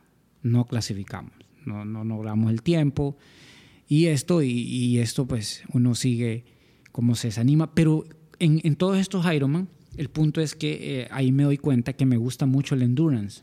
El endurance. La distancia, ah, el fondo. Como el fondo es, lo, largas. es como el, El el- tu- fondo tu superpoder es en el fondo, pues. Ahí es me donde te siento llega. mucho más cómodo. Para mí salir a rodar en bici eh, cinco o seis horas no es problema. Problema son las primeras dos horas. O sea, no me como que el cuerpo no calienta bien, el no me dolor acomodo de... muy bien. Ujú, ujú. Pero la parte mental a mí no, no, no, no, no me, me siento súper bien, o sea, me Claro, gusta. claro, claro. Sí. He trabajado para, para esa parte y, es donde mejor me siento realmente, en, lo- en la parte de endurance de, de cinco o seis horas de, de entrenamiento. A mí me, me- me gustan pues realmente. Y en todo este tema, que están los Ironman y todo esto está de moda y eso, por ahí eh, un día, a veces me pongo a ver videos o esto en la casa, estaba viendo, por ahí escucho de alguien que se llama Joseph Ashram, que es un español, que ha hecho, que ha- y miro que dice que hace un Ultraman, ¿no? Entonces, yo, pero, ¿qué es un Ultraman? Es un- entonces empiezo a averiguar, por ahí me encuentro a otro que se llama Valentín San Juan, que también lo vi un, un TED de él, Ah, ok, un TED. y entonces me empiezo a verlo, el Ujú. TED, y entonces, hey, empiezo y, y la distancia de Ultraman, en qué consiste, qué es esto. Hay otro de Argentina, Juan Craveri también, que había hecho uno. Un, un Ultraman, bueno, él ha hecho varios, pero en eso empezó en el mundo de la ultradistancia, que es otro dark side. No, olvídate. Es otro ahí, mundo. ahí estás hablando algo, pero, pero esto es nuevo. Este- Esto de, esto de Ultraman, esto ultra, eso, esto ultra es algo que se ha ido practicando que hace unos 10 años, menos, 5 años. Es nuevo para nosotros. Es nuevo para nosotros. Ok. El Ultraman, el año pasado, el año pasado que, que yo estuve en, en- en el Ultraman, en el Mundial de Ultraman, creo que eran 35 años que estaban celebrando. 35 Sí, años. Y Wow. Ironman tiene 40. O sea, no es algo No nuevo. es tan. Ah, ok. Es nuevo para nosotros. Pero los ese es un nivel como. Ese es como nivel Dios, entonces, de cosas de distancia es una, y eso, ¿qué? es una ultradistancia. Vamos a, vamos a ver, te voy a explicar más o menos y la gente que nos, que nos está escuchando Sí. en qué consiste un Ultraman. Un Ultraman sigue siendo un triatlón, pero es un triatlón de, es un triatlón de tres días. Es un evento por etapas. Son tres días. El primer día nadas 10 kilómetros, seguido de 140... Agua abierta, ¿va? Sí, normalmente es aguas abiertas. Seguido de 145, 145, 144, 145 kilómetros de bici. Ese es el primer día. El segundo día haces 285 kilómetros de bici. Solo bici. Y el tercer día haces 84 kilómetros corriendo, que es Dos una maratones. doble maratón. Dos maratones en el mismo día. Esos son los tres días. Entonces imagínate el acumulado de estrés para el cuerpo Ni quiera, Dios. durante tres días. ¿Esto cuándo lo hiciste? Ese, el primero lo hice en el 2000, eh, en el 2019. Me- entonces vine, empecé a documentar en qué consistía, cuál Ujú. qué era, sí, ¿cómo, cómo, cómo, cómo entrar ahí? aplicaba, ¿Cómo, cómo ajá, cómo entro. entras ahí? Porque eso no es así nomás que entras, pues, Eh, ¿va? correcto, cómo entro, cómo aplicar y esto. Entonces ya empecé a, a ver la información, descargar la información. Normalmente entonces eh, había un, un Ultraman en Florida. Entonces yo me inscribí en el 2018 después de haber hecho el, el Ironman de Texas. De hecho al Ultraman de Florida apliqué dos veces. Y las- la primera vez me dieron, o sea, no salí elegido, porque sale, o sea, al final tú mandas la aplicación, ellos te dicen si, si fue elegido o no para pagar, para poder inscribirte. Si no, tienes que seguir intentándolo. ¿Me entiendes? Porque solo participan 50 personas en todo el mundo. 50 personas son las que... En Ultraman solo participan 50 personas, nada más. Sí, 50 es, el, es el, límite. O sea, no es que, no, no, es que yo quiera y todo el mundo quiera, no. O sea, para que tenga una idea. ¿Y dónde es? En Estados Unidos, ¿verdad? ahora hay cuatro. Está, en, está el, el Ultraman de Florida, el Ultraman de Canadá y eh, está uno que es el... Hay otro que está en Australia y está, y está el del Mundial. El Mundial es en Hawái el, Mundial de Ultraman. Entonces, a pues, raíz de eso, 50, wow, aplicamos ahí y salimos en la aplicación. En la segunda vez salimos en la aplicación y todo, te mandan, llenan la información. Y en el, salimos para febrero del 2019, elegidos para, para ir al final le llamo al entrenador y le digo, antes, yo, yo no le había dicho que había aplicado. sí, eso yo creo que eso también es cuestión de, de, personas como que piensan diferente, ¿va? Sí, lo sí, está bueno, está bueno. cuando me mandan la aplicación que he sido elegido, le digo yo, oíme Andrés, le digo, ¿cómo estás? Eh, oíme, ¿será que te tiras un, un Ultraman? ¿Y eso qué es, me? ¿Qué es eso? Ni sabía el hombre. No, mira esto y esto, ya le mando los links y todo. Y él siempre ha estado... Eh, al final, mira, en esto, cuando uno tiene un entrenador y eso, siempre tiene que haber una conexión. Entrenador, atleta y eso. Y, y, él, en cierta forma, pues, eh, tenemos esa conexión, ¿no? Y hemos estado ahí en varios eventos y cosas así. Entonces, viene y me dice, mira, honestamente me dice, oh, bien honesto, yo nunca he preparado un atleta para Ultraman, pero tampoco es que no puedo. O sea, que lo podemos hacer, lo podemos hacer, me Tú decides. Yo digo que le, de, que le entremos. Ah, bueno, qué bueno, le digo, porque ya me mandaron la invitación. y a prepararnos, güey, madre, dice, entonces empecemos ya, dice. ¿Nueve meses igual o, o, cuánto en este, en este? En ese empezamos, sí, nueve meses, casi diez meses más o menos, como diez meses. ¿Y era pura eh, distancia? Aplicamos en, aplicamos en marzo, nos mandaron, justamente me mandaron la invitación para mi cumpleaños en marzo. Yo cumpleaños en marzo, el 19 de marzo. El 16, 17 o 18 de marzo por ahí. Un fin de semana de eso llegó al correo que había sido elegido. Y empezamos a dar para el entrenamiento para, para febrero del, del 2019. Y fue, fue una gran aventura en, en, parte de entrenamientos, totalmente diferente a lo que era un Ironman. Se prepara totalmente diferente. Es otra cosa, es otra historia. ¿Es, más fondo? Que... Son más fondos, más tiempo, más tiempo que necesitamos en la bici. Eh, se trabajan, eh, son trabajos realmente eh, de fondo, pero de baja intensidad. O sea, en zonas 1, zona 2 para los que nos, no, no, nos escuchan o no Como que si fuéramos en una bicicleta de cambio sería como el cambio 1 o cambio 2, así, papá. Sí, en zonas, en zonas realmente bajas. Entonces, para todos tenemos unas zonas de entrenamiento, digamos. Zona 1, zona 2, zona 3, 4, 5, 6, 7. De hecho, depende, hay, hay, unos que manejan 6 o 7 zonas de entrenamiento. Las zonas 5, 6, 7 son las zonas 5A, 5B, 5C, son las zonas más altas de entrenamiento, de alta intensidad, que es donde nosotros explotamos la parte anaeróbica. Cuando trabajamos zona 1, zona 2, son las zonas de cardio o son las zonas aeróbicas, donde el cuerpo se acostumbra más a mantener más tiempo, durante más horas, este mismo ritmo. Claro. Y ahí comenzamos el, el, el camino. O, hacia lo que sería el Ultraman, ¿no? Que era, que era algo totalmente desconocido, realmente. Sí, me imagino. O sea, es una cosa... a mí, eh, en cierta forma, eh, no sabían cómo lo íbamos a enfrentar, pues. Simplemente era pegarnos a un plan de entrenamiento, confiando, y ahí es donde entra la parte de confianza con el entrenador, en lo que está haciendo, pues. Y, y, y despreocuparme de los números, más que, que, el entrenador se encargue de la parte de números, ¿me entiendes? Cómo ve que hay fatiga, que esto, lo otro, y uno se encarga es de cumplir los entrenamientos. Sí, tener la mentalidad de estar ahí, eh, lo mismo de siempre. Pues. Correcto, esa es la forma. Sí. Y ahí comenzamos el, el, el camino hacia, hacia, hacia la ultradistancia. Sí. el Ultraman. Y ahí fue donde realmente a mí esa parte es la que más me gustó, ya, cuando ya, ya entrenamientos más largos, me gustaba, me, me gustan realmente. Disfruto mucho los entrenamientos de, de Ultraman. Eh, son, son entrenamientos totalmente diferentes, de otra intensidad. sí. Eh, donde una vez me decía, un, un salía con un amigo eh, a entrenar y me decía, eh, ¿cómo te preparas para un Ultraman? O sea, ¿cómo funciona? Si, si es realmente mental o es físico.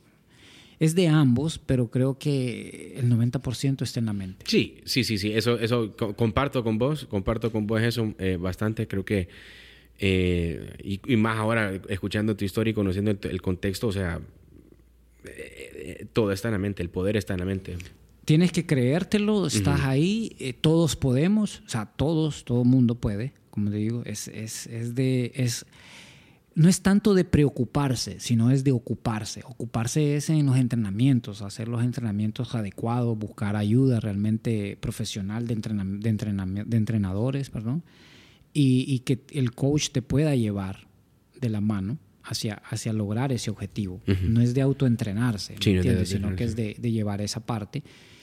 Y ya de ahí en, en, en ese camino, por ahí un, alguien que había hecho un Ultraman en el 2018 en Ecuador hizo la mitad de un Ultraman. ¿En Honduras hay, hay personas que han hecho Ultraman, Eric? No. Eh, casualmente ese año eh, la, la gente de la organización me manda un correo diciéndome que ellos han buscado en sus registros y que hasta el momento, hasta ese momento, nadie de Honduras había participado, o sea, como como haciendo un, Ultraman, según sus registros, nadie en Honduras había hecho.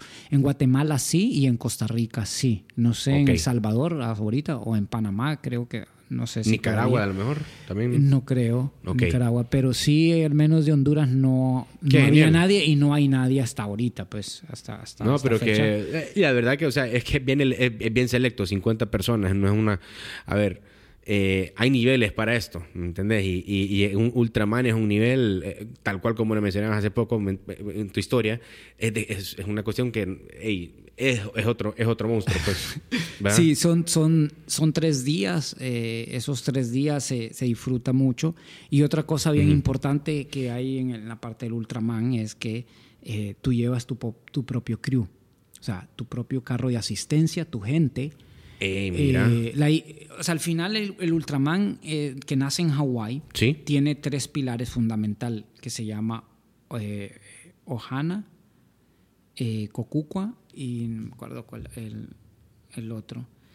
La, la, la primordial del, del, del, Ultraman es, el mensaje del Ultraman es que tú, no lo, tú nunca lo vas a terminar sin ayuda. Eh, o sea, siempre tu equipo es fundamental para poder terminar el, el, Ultraman. O sea. Pues chica, qué buen mensaje ese también, Bon. Tu gente. Qué bien eso, qué bien eso, la verdad. Tu gente es la que se encarga de llevar todas las cosas. Porque, mira, yo, algo, algo que he analizado ahorita de la plática con, que hemos tenido con, en esta oportunidad con vos, es de que tu, tu factor común en, en cómo has desarrollado tu, tu eh, habilidad atlética es a través de grupos de personas, a través de comunidades, a través de apoyo de personas, ¿me entendés?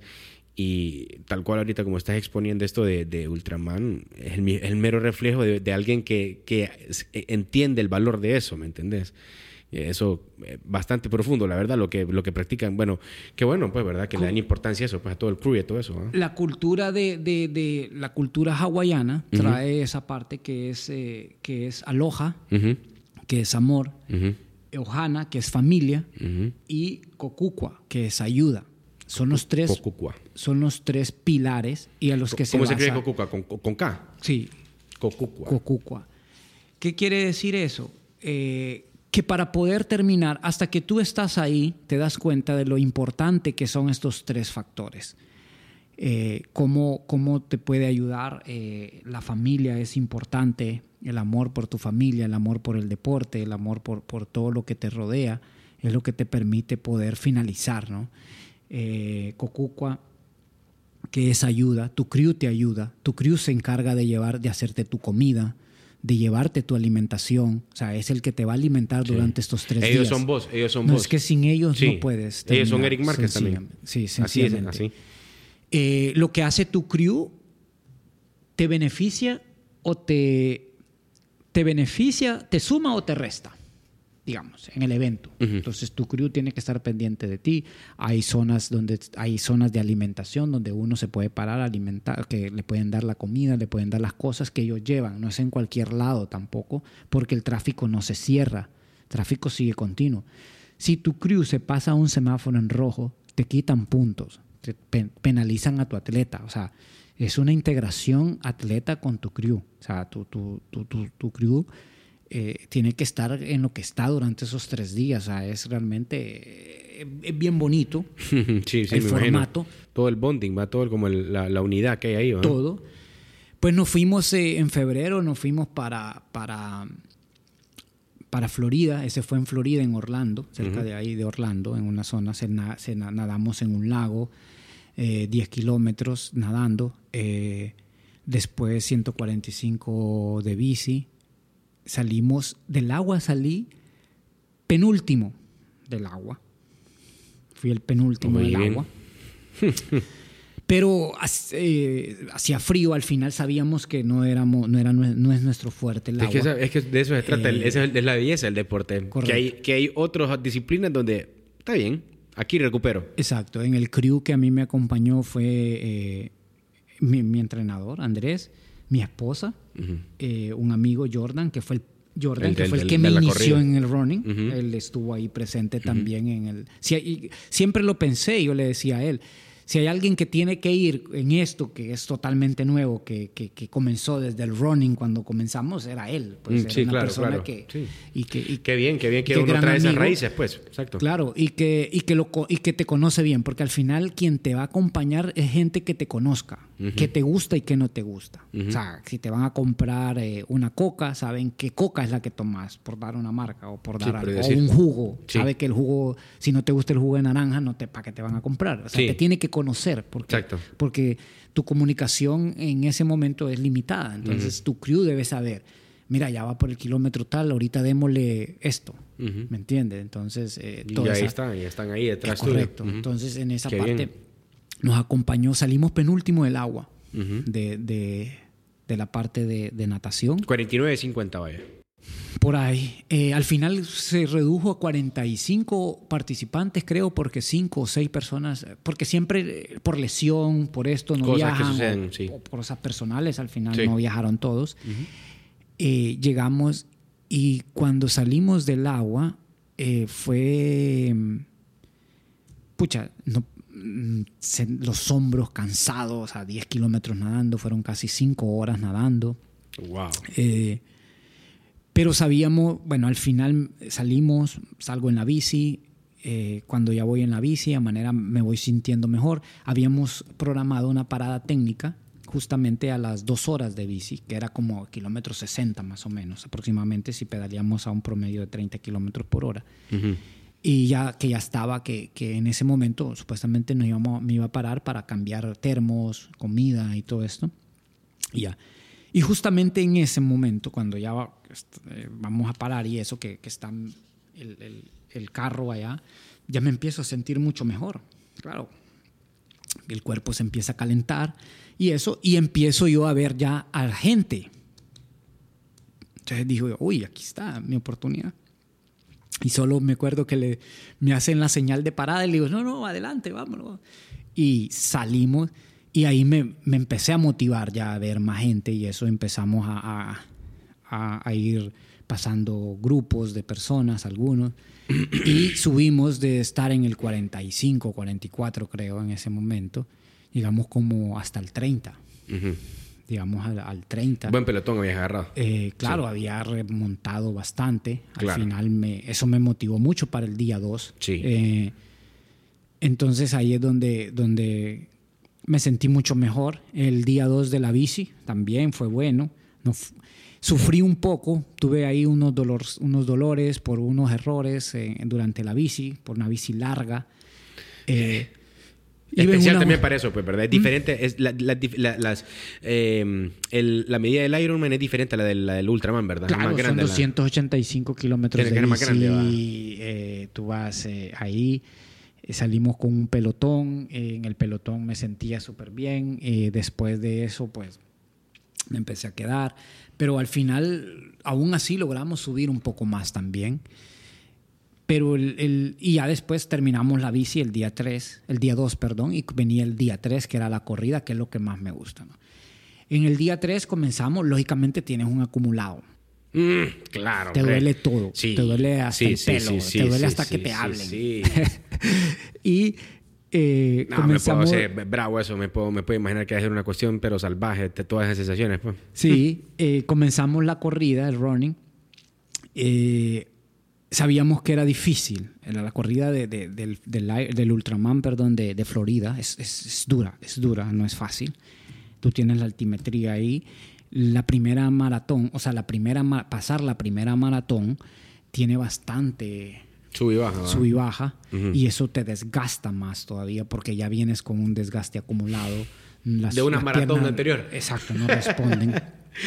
Dios mío. Y empezamos- Perdón que me ría, pero es que Sí. se, se está hablando como, como que fuera algo tan sencillo de hacer una maratón. ¿va? Sí, y Pero esto bueno. aquí son dos maratones. Exacto, exacto, Entonces, exacto, sí. imagínate, justamente empezamos y empezamos de menos a más. Entonces la idea, teníamos ya un plan eh, de, de la maratón. En, en la maratón te puede acompañar el crew a correr, puede ir a la par tuya, puede ir alguien en ciertas zonas. Es- ah, mira, qué bueno eso. Entonces imagino que Jordan ahí fue fundamental, Él- clave ahí. me acompañó bastante, también Andrés eh, en, en la parte de la corrida. Claro. Y la idea era cruzar la primera eh, maratón, era, era fundamental cómo nos fuéramos sintiendo. Y la primera maratón realmente fue, la pasamos como en cuatro horas, cuatro horas 05, 06 más o menos. Estaba dentro del presupuesto, cuatro horas 15 era lo que nosotros teníamos en la primera maratón.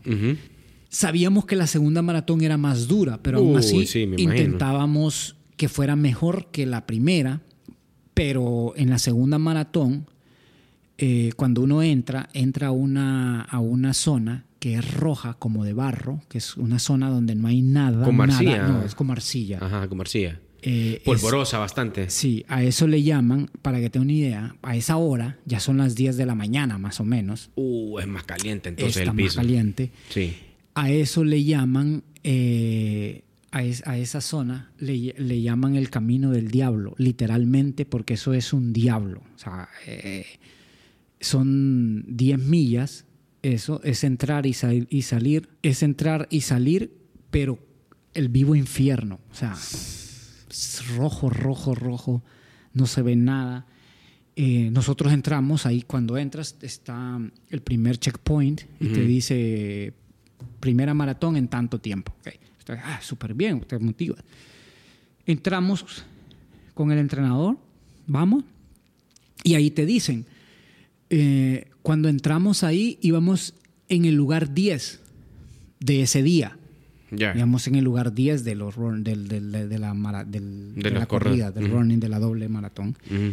Y entonces me dice el entrenador, eh, adelante solo van el español y, y van un gringo, un español y eso y ya. Entonces, y creo que a los que van atrás me dice, todavía son, son alcanzables, había un portugués y eso. Puede ser alcal- alcanzable, me dice. Entonces, entramos al, al famoso infierno. La gente ahí, literalmente, algunos se paraban.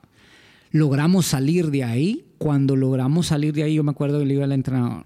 Ahí botaste, eh, o sea, hiciste toda la energía ahí, va. Sí, Le invertiste yo solo ahí. quiero salir de aquí, de, de este infierno. Ya no, o sea, es ver todo eso rojo, rojo. Sí, eh. eh, wow, o sea, qué intenso Cuando es. salimos de ahí, o sea, entramos en el lugar 10. Cuando salimos de, de- de esa, de ese camino, de esa calle, de esa carretera, que ya salimos a la pavimentada, porque ese es eh, arcilla prácticamente, como trail, cuando salimos de ahí, hay un checkpoint.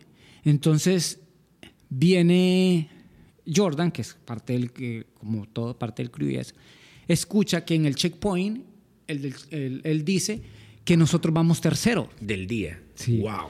Entonces viene él y se regresa a preguntarle.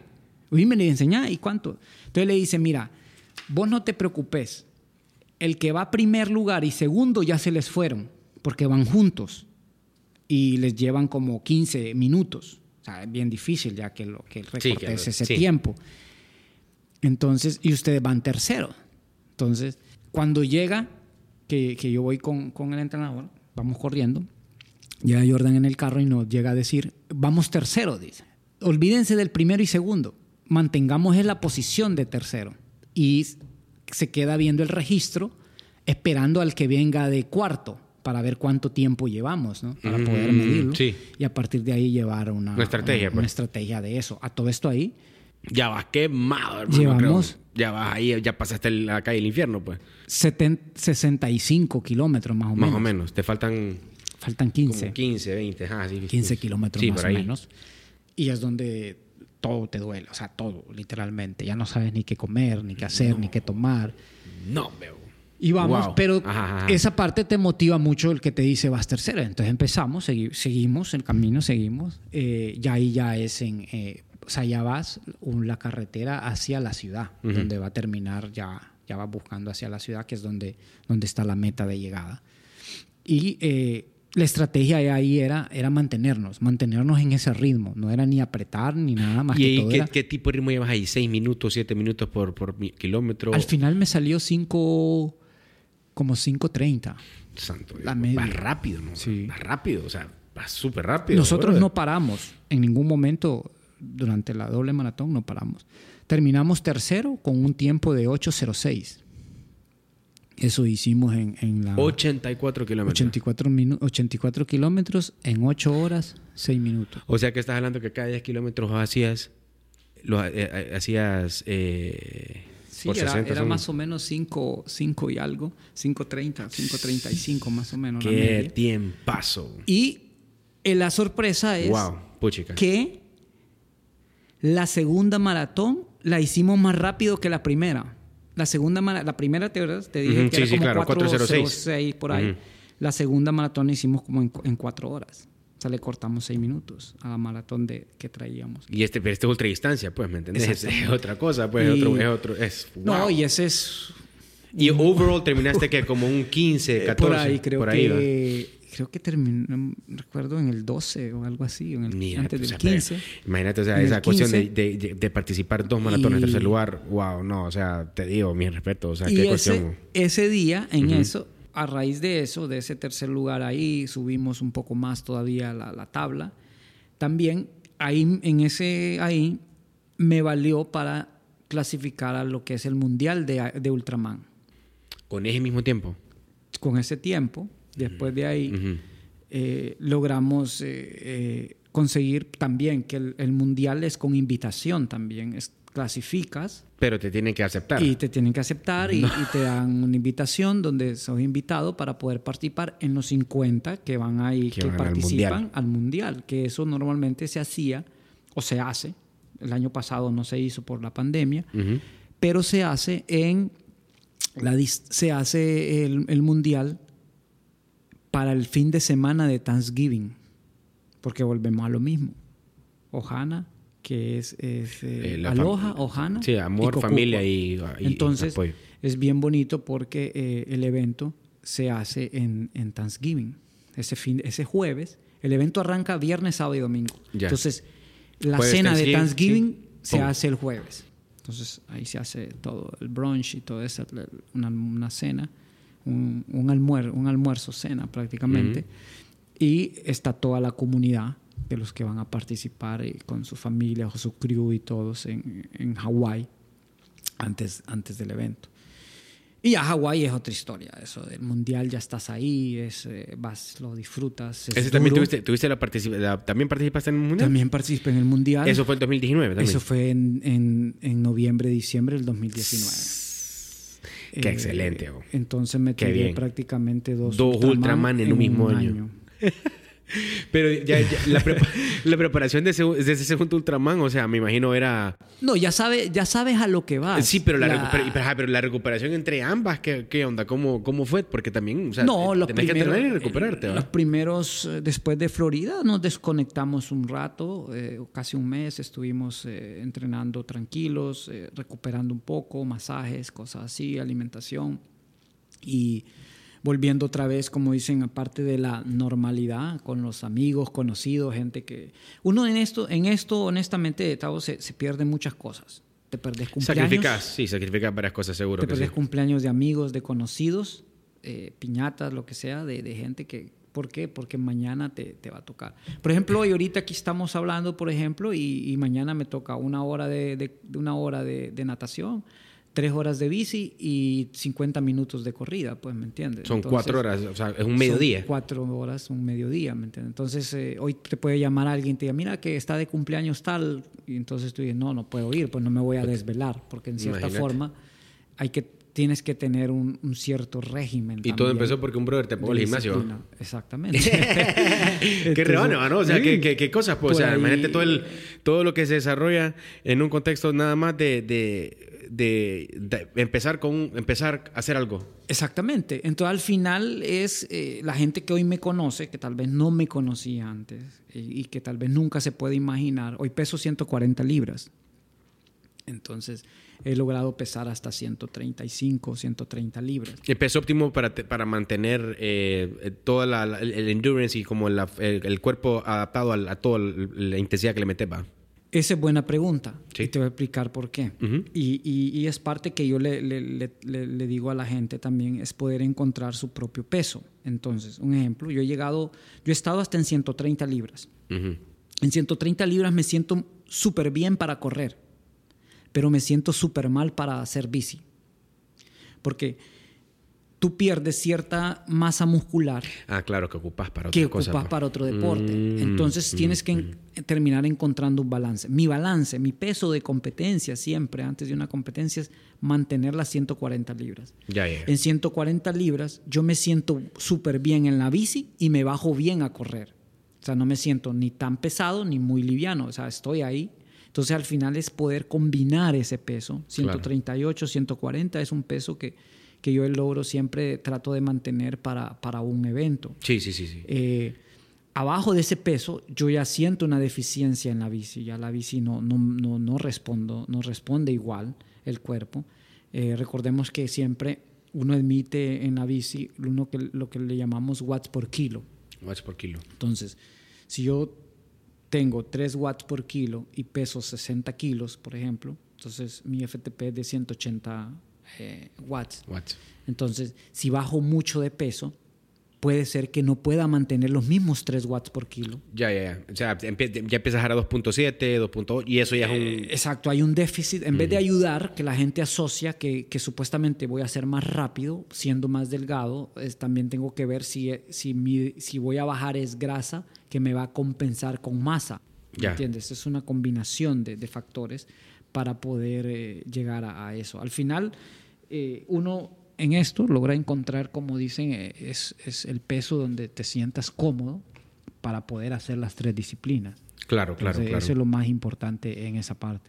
Oye, y, y, y, con Boston, ya porque, mira, me parece, o sea, la verdad, o sea, te digo, toda esta, toda esta plática para mí, como, como alguien que, que eh, como alguien que practica deporte, pero eh, principalmente que también me gusta aprender, me gusta conocer de historias, de, de gente que, que, también está destacando. Me, me, te felicito por tu historia, la verdad que eh, eh te agradezco enormemente que, que, que, nos hayas dado el, el, el, el honor de, de, poder tener con vos este, este episodio, porque eh, te digo, no todo el tiempo tenés la oportunidad de sentarte con alguien que es Ultraman, ¿me entiendes? Y, y mucho menos tener una, una conversación tan amena y tan desarrollada como la que hemos tenido en este momento pero eh, me gustaría porque también entiendo también mucho ese link que tenés con la, con la, con la maratón de Boston.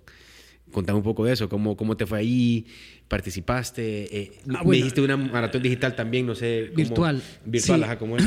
En la maratón de Boston, en el 2019, pues dentro de todas estas locuras, que estábamos preparando el Ultraman, que habíamos ido a Florida, por eso era lo que eh, te quería contar que, uh -huh. que, habíamos hecho en febrero el Ultraman, uh -huh. seguíamos todavía con eso. Estábamos preparando el Mundial para diciembre. Y al mismo tiempo tenías la maratón. En, nos, en eso en, en, estábamos en como en julio, agosto. Uh -huh. Llamo a, a, a, mi entrenador y le digo, oíme Andrés, eh, oíme, yo quiero ir a Boston, pues, o sea, quiero, quiero hacer una maratón para clasificar a Boston creo que tenemos, eh, no sé cómo lo ves, le digo, mira a ver si, si podemos hacer algo. Y, y le damos. Entonces viene él y me empieza a buscar un par de maratones y me dijo, hey, me dice, ¿sabes qué? Sí lo podemos hacer porque ya traemos tenemos el endurance, ya traemos el, hicimos eh, este año el, el Ultraman, tenemos los fondos y lo que tenemos que trabajar es la velocidad. Y la podemos, ¿por qué no? Y la podemos meter. Eso fue en agosto. Las inscripciones de las maratones de Boston en sí, Sí. se hay una ventana de tiempo, se abren en septiembre. Uno ingresa los datos y todo lo que se registra antes de ese tiempo, uno mete su, su información, ellos lo verifican con las maratones y para el siguiente año. Entonces, en Estados Unidos hay un par de maratones que se hacen a final, o sea, justamente dos semanas antes de que se abra la ventana para inscribirse a Boston. Y ese es el éxito de esas maratones, porque son maratones que todos los que llegan es que han durante el año han hecho dos o tres y no han clasificado. Y vamos a ir aquí porque voy a buscar al, Hoy sí. al final esta, es- esta, esta marca. Ajá. Quiero clasificar, mi, quiero buscar mi tiempo. Sí. Y por ahí, en eso, con Andrés, entonces, eh, encontramos la una maratón en Pensilvania, que ni sabía que existía, pero ahí estaba, la maratón estaba ahí. Entonces me dice, ¿qué te parece esta? Listo, démosle de una. ¿Cuánto tiempo tenemos? Cinco o seis semanas, más, cinco semanas. ¿Lo preparamos en cinco semanas? Sí, va pues, démosle, no hay problema La ventaja de haber tenido ya. me meto a, Sí. a las ganas también de que siempre he, he- he querido Es como, es como, que, es como te dice la vida, pues como que de pronto, eh, eh, como te, vaya, como, te- como dice, lo podemos ver de manera, el ejemplo que va a dar es simplemente un ejemplo que, que- que he escuchado que es, hay que prepararse para que la suerte lo encuentre a uno. Y vos ya estabas preparado en ese punto, pu- tuviste solo cinco semanas y ¡pum!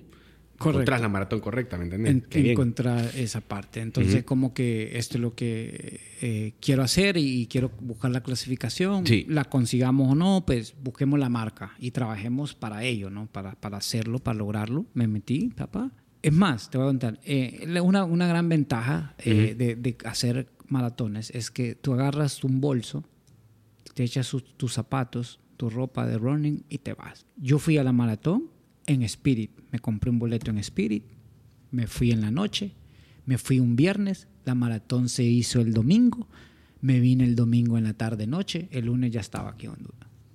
Entonces, esa es la ventaja de, de De hacerlo, de hacer todo eso. No ocupas cruz. Sí, te pierde, no, no te pierdes tu trabajo, sigues trabajando. Mucha gente ni cuenta se dio que había, que había salido del país. Fui, vine y ya, fui a correr y ya me preparé para esa parte. Preparamos la maratón para eso con Andrés, mucho trabajo de velocidad. Fuimos y fuimos a... a- es es, es, eh, en Pensilvania, Entonces, la, la maratón que, que hicimos para clasificar a Boston.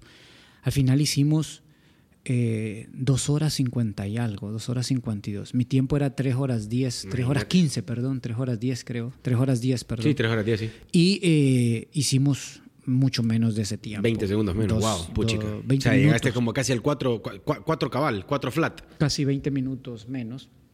Eso, es- ese pace es como 4 minutos por kilómetro flat, más algo o así. menos. Por ahí va. Más o menos. sea, cuatro. Súper sí. rápido. Eh, Súper bien. Nos, nos conseguimos la clasificación, luego se abrió el tiempo, logramos registrar nuestra marca, nos mandaron la invitación, estábamos registrados para participar en la maratón de Boston del 2020. La del 2020 se canceló. Entonces se hizo de manera virtual. Ellos mandaron la opción de que si tú la querías hacer virtual o te regresaban el dinero. Ujú. En eso, o, o, o las hacías de forma virtual. Estábamos eh, ya en pandemia en eso, y, y para, para lo de que era el, do- el 2020, y le digo a Andrés, ¿sabes qué? Eh, yo todavía estaba indeciso si la hacía o no la hacía de forma virtual, que es lo que está, que está de moda y todo esto. En ese momento, todas las mara- muchas maratones se hicieron virtuales eh, de, la- de las majors en ese, en ese momento Sí. ese año, el año pasado. Y entonces viene Andrés y, me llama y me dice, Erimi, ¿qué decidiste? Vamos, vas a hacer... Al final, es, eh, todo el año pasado estuvimos entrenando, pero a medias, pues prácticamente. Entonces era como que, ¿cuál era el objetivo? ¿Para qué voy a entrenar? Entonces viene y me dice, platicando con, con mi esposa y eso, y le digo, me mira que está la maratón, que si la hago virtual eh, la voy a meter virtual, digo, meter virtual y eso. Entonces, eh, platicando con ella y luego hablando con André, y le digo, pero es que si la voy a hacer, la maratón, tiene que tener un plus, porque salir, correr 42 kilómetros, puedo haber hecho 42 kilómetros de San Pedro a Cortés, o de aquí a, a Villanueva, qué sé yo, cualquier ruta para hacer los 42 kilómetros. Entonces le digo yo, para hacer la maratón quiero un plus, quiero algo que me motive, un extra. Entonces le digo a mi esposa, ¿sabes qué? La voy a hacer en la pista de Atlos. Atlos es, es, es, tu, gimnasio, ¿verdad? El gimnasio, sí. Eh, que está aquí en San Pedro, sí. que sí, sí, tiene una pista de 200 metros. Y le hiciste en la pista. Entonces decido hacer en la pista. Entonces llamo a Andrés y le digo, oye, fíjate que sí voy a hacer la, la maratón. Pero, ajá, me dice, pero ¿qué, se, qué ahora qué, qué locura se te ocurre? Me dice. Ah. La quiero hacer en la pista. ¿En cuál pista? En la pista de Atlas, ¿sí? De 200 metros, me dice. ¿Sí? ¿Sabes lo que es eso? No le digo, pero por eso la quiero hacer ahí. Le digo, quiero hacer en una pista de 200 metros. Para que tenga una idea, 42 kilómetros en la pista de 200 metros son 210 vueltas. 200, eso está haciendo el conteo, 210 vueltas son, ok. Entonces ese era el plus. Lógicamente, eh, en eso eh, ya le comenté a otras personas para que, que, me acompañaran en el tema de poder tener toda la hidratación a mano. Esa era una ventaja, de las ventajas de hacerlo en, en la pista. En el, ahí tenías todo.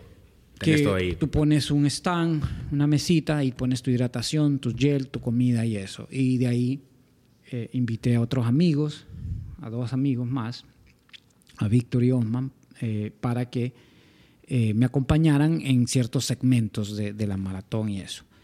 Tiene desventajas, tiene ventajas y desventajas. La desventaja de hacerlo en la pista es que das tantas vueltas que la, las, las piernas o la banda IT o la banda iliotibial, que es esto que tenemos nosotros en, al costado de la pierna, se carga mucho. Se recarga mucho. Ok. Entonces hicimos 21 kilómetros hacia un sentido y 21 kilómetros hacia el otro sentido. Bueno. Entonces, ahí me ayudaron cool. mucho eh, ellos eh, Sí, sí, sí. corriendo. El, eh, estuvo 105 Adán, vueltas de una forma, 105 vueltas de otra forma. Correcto, estuvo Adán, estuvo Luis, que es el, el, el, mister de natación, Adán, que es de, de, de Sí, sí, sí, sí, sí, claro, claro. Víctor, un Mm. amigo que corre muy bien, que le dicen el chino, el doctor Osman, a Osman creo que no fue al final porque tuvo una emergencia, que es doctor. Y, y ahí me acompañaron pues en, en esa locura. Eh, fue una, una locura. Al final sacamos la maratón en la pista en tres horas flat. O sea, eso es súper bien. Súper buen Fue tiempo. Súper bien. O sea que en, en, eh, qué posición que en Boston. No, al final, como era es virtual, era, era virtual y eso, al final eh, uno subía sus tiempos con Garmin o con reloj, eso ellos lo, lo corroboraban. y, y al final me mandaron hasta la, te mandan medalla y todo, camisa de Qué Boston. cool, qué buena onda. Te qué mandan tu onda. camisa Sí, de sí. Boston, todo eso. Sí. Y eh, logramos hacerlo de forma virtual, esa, esa primera, esa maratón. Pero ya este año pasado. es oficial, presencial. Correcto, Después ya- de siete años de intento, Sí. pues finalmente te va a dar. Bueno, ojalá, bueno, primero Bueno, tu Dios. primero o- Dios. Hay que cuidarse y todo eso, pero se te va a dar, pues primero Dios. El año pasado, sí, el año pasado, este año abrieron las inscripciones en abril para lo que sería la, la maratón este año, que la van a hacer en, en octubre, que es el 11 de octubre. Eh, se hacen los lunes, ellos hacen la maratón el lunes.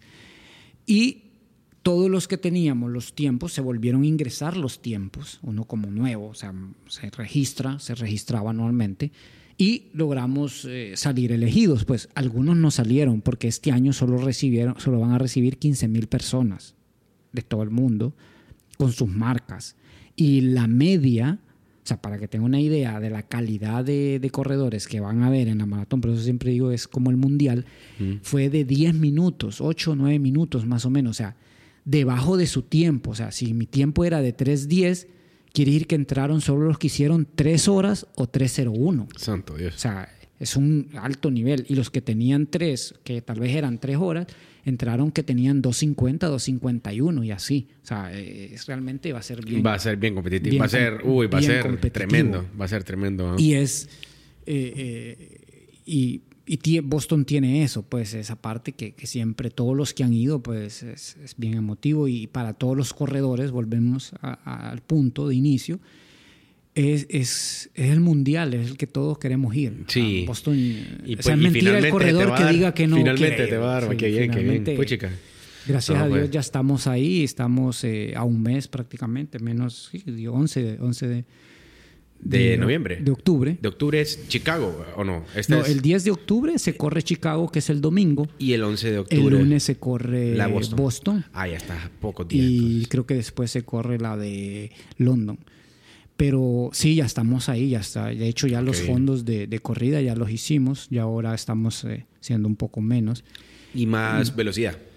Ahorita empezamos a trabajar un poco más de, de velocidad. Y bien, eso. qué bien. No, pues qué y... bien, que me alegra, me alegra. Qué exagerado, qué, qué excelente, la verdad, Eric. Mira, la eh, historia inspiradora la que, la, que, la que tuvimos hoy en, esta, en este episodio de Fundamentos.